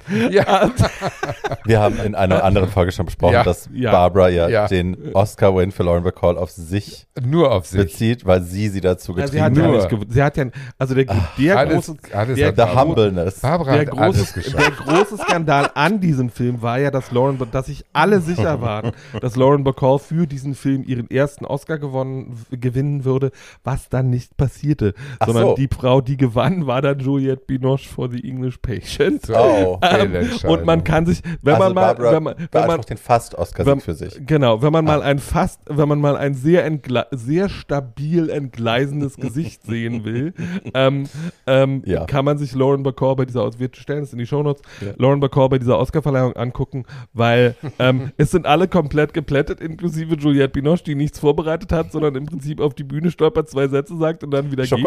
Ähm, und Nee, sie war ja in der English Patient auch gut. Aber Ja. Bac- Bacall hat im Wesentlichen schon die Hände zum Aufstehen auf den Stuhl lehnen und muss dann sitzen bleiben. Und es ist nicht schön. Es ist not a Das good ist moment. nie Ähm, angenehm. Gemein. Und ja, das kennen wir so alle sehr gut. danach, ähm, ja, ähm, seitdem äh, ist Frau Streisand vor allem dafür berühmt, dass sie viel, äh, also sie hat 1984 dann was gemacht, was sie seit Anfang der 70er Jahre nicht mehr gemacht hat, weil sie bei einem riesigen Konzert im ähm, Central Park in New York mal den Text zu einem ihrer Lieder vergessen hat, was ihr sehr peinlich war. und PLO-Drohung hatte. Und PLO-Drohungen hatte, die sie von der Bühne bomben wollten. Und nur 40 Polizisten, die So, eine Menge von war ke- 200.000 Fans aufhalten Genau, das mussten. war kein, das war kein guter Moment. Danach ist, sie, Wetter. danach ist sie nie wieder live aufgetreten. 1984 hat sie das dann äh, wieder getan. überwunden. One Voice. Äh, naja, Nein, One Voice. Redest du von One Voice? Ja. 84? One war Voice das war das erste okay, Live-Konzert nach 20 Genau, das war das Ja, erste war Live-Konzert. Wer, wer mal was wirklich Prätentiöses sehen will, kann sich dieses One Voice-Konzert angucken. Ja, der Also, muss vor allem das Booklet lesen. so- so- Kinder, so- das, äh, entschuldige, wenn ich jetzt mal. aber das Booklet zu One Voice ist in, in a nutshell alles, was an Barbara irgendwie krank ist. Weil sie in ihrer Grandezza, in ihrer Selbstüberschätzung, in all diesem, ich lebe in meinem eigenen Kosmos, wo ich die göttliche Gabe habe, die Welt besser zu machen. Also sie, sie sagt wörtlich in diesem Booklet, dass es also sie hat ja so lange nichts von sich hören lassen auf diese Art, in diesem Medium, weil äh, sie, ne, das war ja, ach, sie musste sich beschäftigen mit sich selbst und so. Aber der Zustand, in dem die Welt jetzt ist, hat ihr klar gemacht, dass sie ihr Gift nutzen muss, 86, um die Welt zu retten. Ach, du hast Also recht. sie muss die Welt retten und das kann sie nur, indem sie ihr Gift wieder benutzt, ihre Gabe benutzt. Ja. Äh, sie muss jetzt wieder singen, damit die Welt ein besserer Ja. Platz wird. Und das macht sie in ihrem Garten in Malibu, Ja. äh, zu dem das billigste Ticket 5000 Dollar kostet. Ähm, und das ist das Geschenk an die Welt, dass sie Geld verdient. Ich weiß gar nicht, was du daran ironisierst. So, das hätte ich genau so gemacht. Es war Tatjana, Tatjana, Tatjana, die hat, reinbellt. Tatjana hat recht, es war 86, nicht 84. Ja, es war nach Tschernobyl habe- und sie hat das gemacht. erste Mal ihre tiefe, tiefe Phobie vor Live-Publikum aufzutreten. Sie hat nämlich wahnsinniges Lampenfieber aufgegeben. Und das, The Voice, also the, wie hieß das? One Voice. One Voice war eine, eine Platte, damit habe ich, glaube ich, Barbara Streisand Hm. entdeckt, 86, als ich diese Platte gekauft habe. Sensationell. Sensationell. Nicht so gut wie Jentel und so, was ich Nein, aber es ist ja auch eine, es ist ja auch aber eine Live-Performance. ganz toll. Also Ja, und für in ihrem Garten in Malibu. in- Mit Barry so- Gibb als Und mit Stargast. diesem, mit diesem komplett durchgeknallten, durchsichtigen Barstuhl, die sie die ganze Toll. Ja, Zeit Bühne sie kann sich ja nicht bewegen. Sie kann nicht, äh, sie ist, sie ist äh, wie, wie Tatjana, ist sie ähm, gestört, was rhythmisch, äh, rhythmisches Körperlich Bewegen- Legasthenie ja, nennen wir körper, das. Ja. Körperliche Legasthenikerin, Ja. die kann sich nicht. Und dann hat die sich da so einen Barstuhl hingesetzt und, und schaukelt wie so eine Schwerbehinderte da auf und ab. Hallo. Das hat sie aber schon bei Dings gemacht. Das hat sie schon bei Judy Garland gemacht. Da wird Ja, sie auch sofort kann zurück. nicht, die Nein, das hat aber nicht. auch was. Das ist, Aber es ist so süß. ja, So. das, Ja. Ähm, ja. Beeinträchtigte. Ich meinte es nicht böse. Nein, alles gut. Ähm, in den in den acht, also es hieß Die dann immer mal, es, es hieß dann hieß dann immer mal wieder, dass sie einen neuen Film drehen würde. Dazu kam es, äh, äh, Ein Glück dann. dazu, dazu kam es fast 15 Jahre lang nicht. Ähm, und dann äh, ging es bergab. Dann, äh, nee, dann ging es nicht bergab, sondern äh, 94 passierte was, mit dem die Welt nicht mehr gerechnet hatte, nämlich äh, Frau, oder 93, Ich wurde kam aufs. Internat. Frau, Frau Streisand, du kamst aufs Internat und Frau Streisand ging auf Welttournee. Ähm, Ja. So war das halt damals. Ähm, Das war ein Schock. und damit hatte wirklich niemand mehr Niemand. gerechnet. Ähm, ich war dann auch, ähm, ich war dann auch nicht bei dem Konzert in Die Berlin, killt mich heute. weil Die ist wie so eine. Also, ich- Tatjana ist wirklich völlig von den von den die ist von einfach die Zweitstimme von allem, was du sagst. Ja, nein, doch, ja, die hat die Welttournee. Ja, damit hat keiner. ge- Nein, das ist wirklich nicht. Ja, ich muss jetzt, also da, jetzt hast du Luft geholt, jetzt muss ich jetzt auch mal Luft holen. Ach, nee, doch, ja, So, nein. Die heißt doch. Soll, sie doch, soll sie doch machen. Ich sitze hier einfach daneben und in mein. Mikrofon. Ja, ich, ich bin gespannt, was Jedenfalls- noch kommt. Das ist sehr Äh, unterhaltsam. Jedenfalls, ähm, ich hatte, ich hatte die Aufnahmen, ich hatte die Aufnahmen äh, ihrer ersten Tournee, die nur in den USA war, wo sie sich so ein bisschen warm gespielt hatte, äh, hatte ich entdeckt und immer abwechselnd mit Nirvana gehört. Es war ein sehr unterhaltsames Jahr. Ähm, und äh, dann kam ich zurück nach Deutschland und Barbara kam auch nach Deutschland, nicht mit mir zusammen, leider. Ähm, aber sie trat dann irgendwann in Berlin in der Wuhlheide auf und ich hörte davon, dass es das geben würde und dachte irgendwie so, Wohlheide, hallo. äh, äh, in, in, in der Waldbühne, das andere. ähm, und, ähm, und. Barbie muss erstmal wieder zu Atem kommen.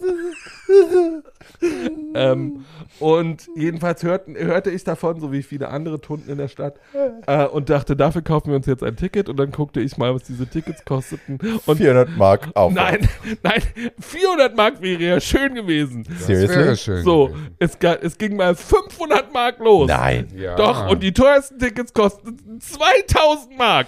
Und Na, so ist das halt, wenn man eine Gabe hat und die Aber Welt wir reden verbessern jetzt will. von 2000 irgendwas, da gab es schon Euro. Ach, das Euro. war in vielleicht, Euro. vielleicht waren es auch, jedenfalls war es du warst aber da, ne? Jedenfalls, Natürlich. Jedenfalls war es wahnsinnig teuer.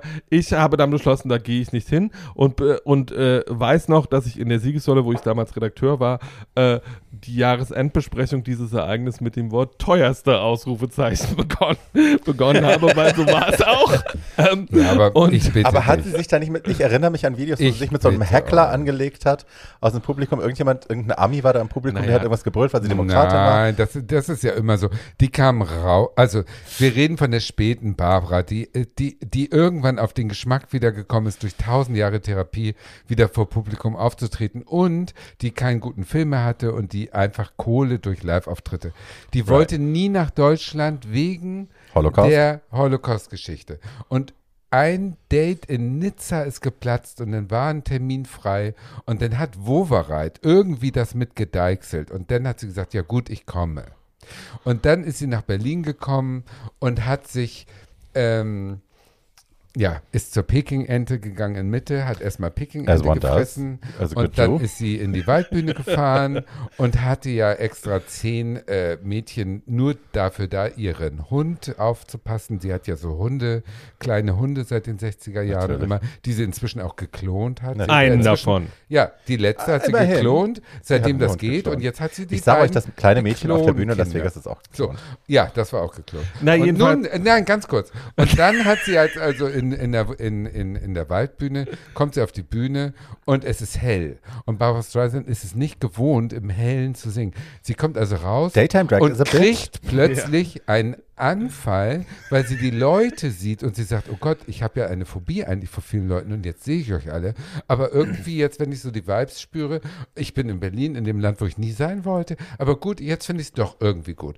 Und dann passierte Folgendes. Dann sprang die uns allen bekannte Damenimitatorin Jérôme Castel von Reihe 512 in Klammern 500 Euro über alle Balustraden auf Reihe 2. Jérôme Castel sprang also, während Nein. Barbara Streisand ihren Anfangsmonolog machte, von dem hinteren Bereich über alle, alle, alle, wie soll ich sagen, Trennungen, Absperrung. Absperrungen sprang sie euphorisiert in den vorderen Bereich. Und das hat die so irritiert, dass sie dann einfach abgesungen hat und dann war vorbei. Jerome war- ist schuld. Jerome ist schuld. Naja, Das ehrlich war gesagt. super. Und es gab Das keine Handys und es so gibt davon keine lustig. Filmaufnahmen. Ich war dabei. Ähm, du Ich warst dabei. war dabei. Nein, das ist ja alles schön. Ja, aber Jerome ist äh, der weltgrößte Barbara Streisand-Fan, ist Jerome Castell. Jerome Castell ist im Prinzip Barbara Streisand auf Berlinerisch. Also im No, Prinzip eine Mischung zwischen Ähm. Brigitte Mira und Barbara Streisand. so, wir entfernen uns immer weiter von, vom Okay, eigentlich. erzähl. Äh, so, äh, War nämlich, ich war wie gesagt nicht bei diesem Konzert, war das auch war bei- toll. Das Paul, war sicher, das war sicher, toll. das haben mir auch alle gesagt, die da waren. Ich habe mich nur geweigert, dieses Geld für diese Karte auszugeben. Teuerste. Finde ich auch nach wie vor gut. Ähm, und habe mir dann, äh, wir hatten das, das ja in Video anderen Folgen gekauft schon auf sehr viel, DVD sehr für viel 14 Euro. So, für 14 Euro die DVD gekauft, finde ich auch nach wie vor super, habe ich auch. Ähm, und ähm, steht auch in meiner, meiner Streisand-Ecke. Und äh, Du hast eine Streisand-Ecke. ich habe eine Streisand-Ecke in einem Regal. Ähm, Wow. Und also ich habe jetzt keinen, also ich bin nicht Kein komplett Altar. durch, ich bin, ich bin nicht so komplett alles. gestört. Ich habe jetzt keinen Altar in meiner Wohnung oder irgendwie sowas. Jerome Ähm, Castell schon. Ja, ich bin ja auch nicht Jerome Castell. Das stimmt. Ähm, also sieht man ja auch. Und Auf ähm, den zweiten Blick. du, du, kann, du kannst dich mal aber so richtig so mit großen Messern gehackt legen. Und, ich bin in Form, Leute. und ja, jedenfalls, seitdem hieß es immer, sie würde, sie würde, also das, was man vielleicht nochmal sagen muss, Barbara saß auch fast zwei Jahrzehnte äh, auf The Normal Heart. Äh, bis Larry Kramer einmal dann komplett rundgerastet ist und wirklich äh, in aller Öffentlichkeit gesagt hat, was er davon hält. Danach durfte Ryan Murphy diesen Film drehen, äh, was auch sehr schön war. Ja. Äh, Frau Streisand wollte immer die weibliche Rolle, die dann Julia Roberts in dem Film gespielt hat, Ja. spielen. Äh, hat sich hat es aber irgendwie nicht gebacken gekriegt und äh, sich dabei auch so richtig mal übel Publicity zugezogen von Ja, schwuler Seite. zu Das hat sie auch verdient. Und äh, beschloss dann in den im neuen Jahrtausend, äh, dass sie jetzt äh, mal was so richtig äh, Gehaltloses machen möchte. ähm, und Meet the Fuckers. und machte Meet the Fockers, wo sie etwas tat, nämlich wahrscheinlich, äh, was ich nie verstanden habe, so rein karriereplantechnisch. Äh, sie spielte in einem nicht unlustigen, aber jetzt auch nicht wahnsinnig tollen Film eine jüdische Mutter. Ja, äh, aber ja auch neben gut Dustin, gecastet Hoffman, und so, neben ne? Dustin Gibt's ja- Hoffman und Robert De Niro Ja, und es war auch lustig und so. Aber es war nun vom, vom Niveau dessen, was man von ihr so gewöhnt war an filmischem Material, weit entfernt. Ich dachte immer, das wäre nicht mehr zu schlagen. Dann machte sie aber ihren letzten, bislang letzten Film, ähm, Ah. nämlich äh, mit Seth Rogen in einem Auto sitzen. Hat Tatjana ja auch schon drüber Ähm, darüber haben wir schon gesprochen in einer anderen Folge. Äh, bis- Die Begründung war, dass ihr Management gesagt hat, du musst der neuen Generation bekannt werden. Die kennen dich nicht, die müssen dich durch You have to share irgendeine hohle äh, und uns kleine gab, es Komödie. noch, uns gab es noch nicht, also das ist ja. doch, doch, nee, wir gehören Als Podcast. schon Nein, als Podcast. Also so, wir ja, konnten genau, sie nicht, wir genau. konnten sie der jungen Generation nicht Die an, junge anheim- Generation kennt dich nicht. Du musst einen zeitgenössischen Film machen, der dich der jungen Generation. Und sie hat es geliebt, weil sie durfte ihre Titten zeigen. Sie ist sehr stolz auf ihren Busen. Und diese Sexualtherapeutin, auch, wenn die sie spielt, äh, zeigt ihren Busen. Und das wurde ihr vorher in den Rollen außer Eule und Dings, das ist 100 Jahre her, Ja. nicht mehr erlaubt. Insofern hat sie die Rolle angenommen, ja. Aber trotzdem, ich meine, Ja, also Ich will kurz Schande auch über mal was einschalten. Nein, die Paul Ja. will noch was sagen. ähm, ich wollte nur sagen, Sag das zu Ende. und die letzten beiden Projekte, von denen es immer heißt, dass es sie irgendwann geben würde, Wird es nicht geben. ähm, äh, es hieß lange, sie würde die weibliche Hauptrolle in Sunset Boulevard übernehmen. Mhm. Das macht jetzt wohl doch Glenn Close, ist auch besser so. Besser. Obwohl die Ähm, Glenn Close ja nicht so singen kann. Nee, aber, Egal. aber sie aber hat es halt sie schon kann es- 50 Mal sie gespielt. kann Ich es- kann's Sie kann es, wie Sophia Petrillo jetzt sagen würde, sie kann es so ausstrahlen, Ja. dass Ja. sie singen kann. Estelle Ähm, Gettleman meinst du? Und, und, ähm, und, äh, das, und das zweite Projekt, äh, das jetzt Kommt nicht die, mit letzten, Mama Rose. die letzten drei Jahre war Mama Rose im Gespräch, aber das Ja, wird es wohl vorbei. auch nicht geben. Never. Und das Never. letzte Regieprojekt, was ja aber auch jetzt schon seit sieben Jahren angekündigt ist, ist, dass sie an irgendeinem Katharina die große Projekt arbeitet. Ja, genau. Kein Mensch weiß, was das Hoffentlich nicht. Also, Ähm, ich komme jetzt um die Ecke mit dem letzten großen Projekt, das auch die Jugend begeistern wird Ja. für Barbara, wo Barbara keine. Sekunde vor der Kamera steht. Nein. Äh, und die Rede ist, ich weiß nicht, ja, Barbara Streisand. no. Ähm, die Rede ist von Halstead. Kennt ihr Halstead? Ja. Halstead ist eine Drag Queen, die äh, Barbara sehr ähnlich sieht und auch schon sehr früh angefangen hat, sich auf Barbara Impersonations einzuschießen. Die war auch sogar mal bei Mad TV in zwei, drei Folgen dabei als Barbara. Ähm, das war so semi-lustig. Was irrsinnig lustig ist, ist ähm, Halstead Does Barbara. Äh, und das gibt's auf YouTube. Und jetzt kommt eine Geschichte, die nicht gelogen ist, I swear to God.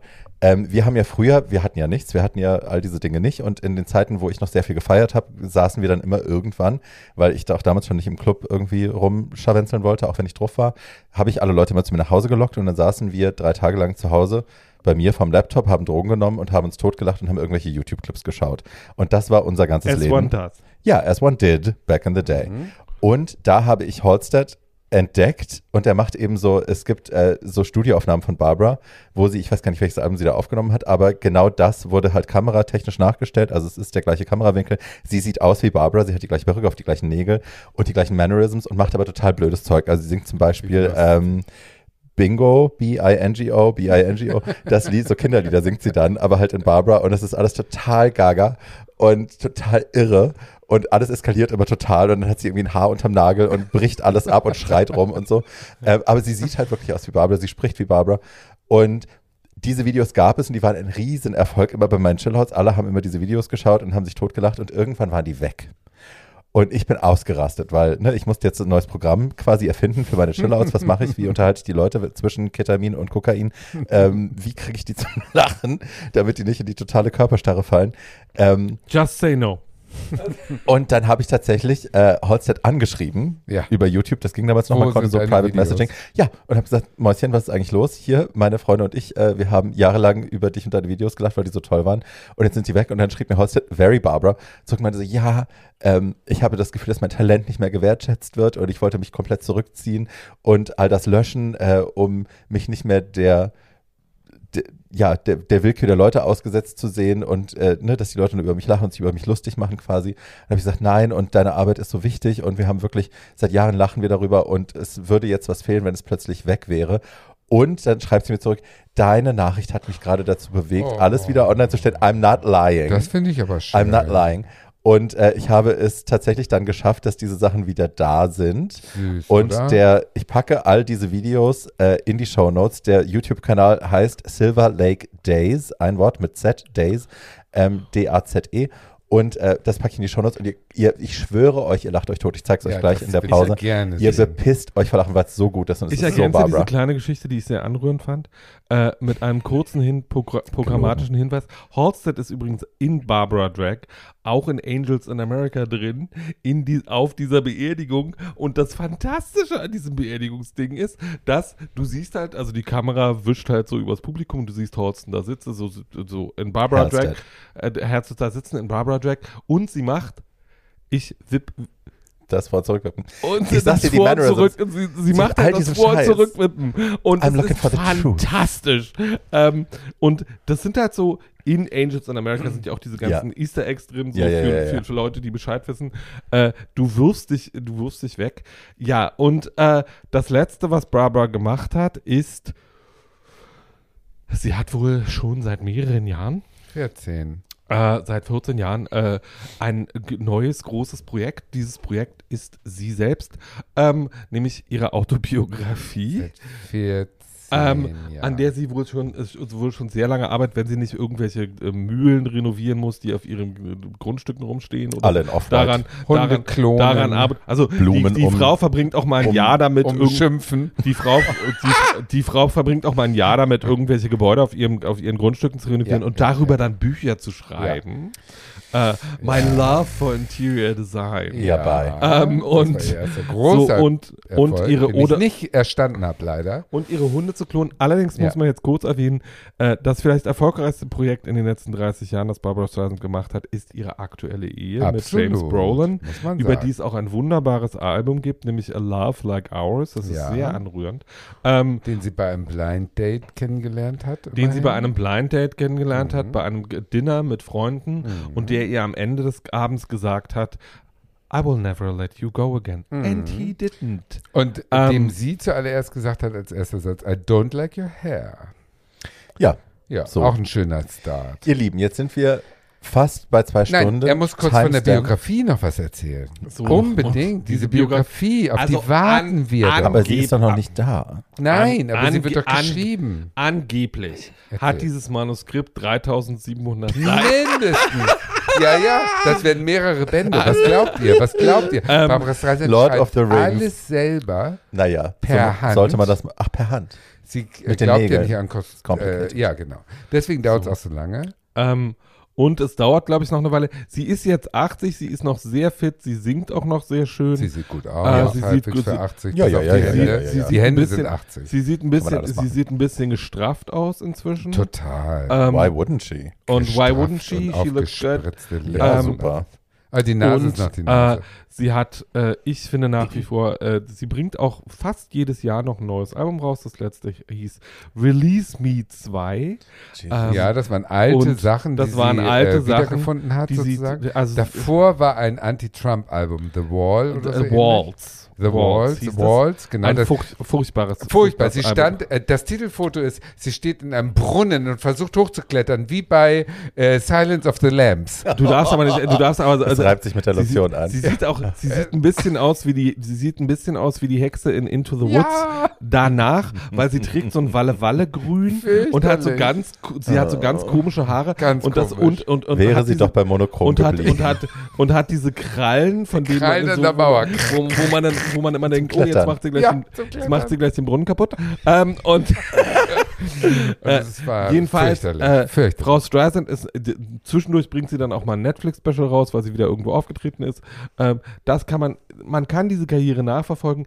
Es ist nicht schlimm, sage ich mal freundlich, wenn man bei der Karriere-Retrospektive mit Jentel Schluss macht. ja, das Ja. stimmt. Das würde ich auch empfehlen. Ich finde auch, ich finde, ihr komödiantisches Talent ist unbestritten und das kann man in vielen Filmen gut Ja. sehen. Aus den 70ern, nicht Aus aus, den, 70ern, 90ern. genau. Die Ja. 90er, 2000er Furchtbar. kann man gucken, muss man nicht. Also Ja. es ist, ich finde es Nein, auch The nicht Trip schlimm. muss überhaupt niemand Nee, The Guilt Trip muss keiner sehen. Aber die Nein. Fockers zum Beispiel kann man gucken, das tut jetzt Ja. keinem weh. Ja, Sie macht da gute Arbeit. Ja, aber ja. billig. Ich will aber trotzdem nochmal abschließend sagen, was können wir abschließend sagen über diese Frau? Ihr seid ja offensichtlich große Fans. Ja. Für mich bleibt, wie bei Marlene, auch der Aktivismus, der mich sehr inspiriert. Die Unbeirrbarkeit in ihrer Vision, dass sie es wusste, was sie wert ist, was sie kann, sich das immer zugetraut hat, sich immer abgekämpft hat mit den blöden Männern, die ihr das wegnehmen wollten, die ihr die Eigenverantwortung wegnehmen wollten. Das bleibt für mich als das große Ding. Ihre Talente sind ja unbestritten. Aber das, was sie ausmacht als Mensch, auch abseits des Talents, abseits des, was ihr gegeben und geschenkt wurde, das sind für mich die Sachen, die sie als Frau und als Aktivistin für mich Da auszeichnen. bin ich ganz bei dir. Mein Abschlusssatz zu Streisand ist, die Dame hat so viele Glasdecken durchbrochen. Mhm. ist, äh, wenn die jetzt ein bisschen wirr im Kopf ist, die darf das. Sure. Also, Und äh, mein Gedanke, obwohl ich überhaupt nicht religiös bin, ist, wie schön ich es finde, wenn jemand, der so auf den ersten Blick gar keine Chance hat, doch irgendein Talent entdeckt, was ihn Mehrere. oder sie äh, rauskatapultiert und äh, dass sich die Träume erfüllen können. Das finde ich wahnsinnig rührend und Ja. schön. Das gönne ich auch jedem, so bitchy wie die sein kann. Ich gönne es ihr von Herzen und äh, mir war es nicht gegeben. Ich bin halt so Mainstream. Aber jeder, Seit der wann? das so schafft, jeder, der das so schafft, aus nichts was Tolles zu machen, äh, hat meine absolute Bewunderung. Ja. ähm, wer wissen will, wie sehr diese Dame geliebt wird, kann das äh, One Voice Video angucken und sich mal angucken, wer da im Publikum sitzt. Die, Clin- Ja, die Clintons, Ja. Das fängt bei Tom Cruise an, Äh, am Tom- als kleinste Geige. Tom- es gibt auch am Anfang so O-Töne Ja, ja, ja. von Gästen, naja, die um es, kommen. um es mal kurz Ganz aufzuzeichnen, es gibt einen Kamerawischer, über das Legends Publikum, Ball. Ja, über, Legends über, Ball, über, ja. über dieses Publikum, wo innerhalb von fünf Sekunden Ja. Whitney Houston, die Clintons, äh, Alle. äh, Robert Redford, Jane Fonda und Oprah zu sehen sind und alle so gucken, als würden sie gerade The Second. Coming sehen. Ja, ja, ja. Genau. Also Und wer wissen will, was die für einen Schaden hat, soll auf barbarastreisand.com äh, gehen, weil da gibt es äh, ihre eigene Homepage. Da gibt es einen Abschnitt, der heißt, oder eine Sektion Truth Alert. Und da kommentiert sie selber alle Falschmeldungen, die ihr auffallen, ihr fallen viele auf, weil Marlene. hat nichts zu tun, die sitzt Ja. zu Hause und liest Zeitung und findet das falsch und das falsch und das falsch und stellt alles richtig. Und deswegen weiß man auch, dass diese Biografie, die jetzt angeblich 3700 Seiten lang sein wollte, aber sie wird 5000 Seiten lang werden, die wird ein Schlachtfeld für alle, die sie hassen und alle, die sie lieben, weil die wird natürlich versuchen, alles aus ihrer Sicht gerade zu rücken und das wird so peinlich Ja, und so unlesbar Unnötig. und so schrecklich, Ich werde es dass wir es lesen. jetzt schon, ich krieg Seite jetzt schon, ich kann mir, ich spritz auf jede Seite vor Begeisterung, weil ich jetzt schon weiß, es wird Das so sind schrecklich. 3700 dass es wieder Ejakulationen, die hast du nicht mehr in dir, Schatz. Sorry. nicht? Nee? Nee. Schaffe ich nicht mehr? Baby. Naja, sie hat ja ein Oh. Leben lang Zeit. Ähm, und- Naja, aber es ist ja schon Herbst. Ja, stimmt, ist schon Spätherbst. Es ist ihr- es ist Herbst ihr- in der es ist Hose, es wie ist- Ralf König Schatzi, sagen würde. Es ist, dein es ist dein Lebensprojekt, bis dir die Hände abfallen. ja, okay. So. okay. Und also, mit diesen schönen Worten von Paul Schulz. Na, nein, Nein, ich nein, wollte nein, noch nein. eine- Ich möchte ich es noch mal ganz kurz plastisch Ich machen. wollte noch- Wenn das Buch rauskommt, ist mein Lebensprojekt, auf sie jede Seite zu ejakulieren. Haben wir es gerade schon Ejakulieren heißt das Wort. Ejakulieren. Egal. Oder ja? masturbieren, wie Okay. du schon mal gesagt Okay, hast. gut. Und ich halte euch auf dem Laufenden. Okay. Mit Seitenzahlen. Klebrig. Wenn es läuft, ist es Syphilis. So. Ähm, ich wollte noch mal sagen, falls das in dieser Folge niemandem aufgefallen ist, ich glaube, aber wir haben es durch.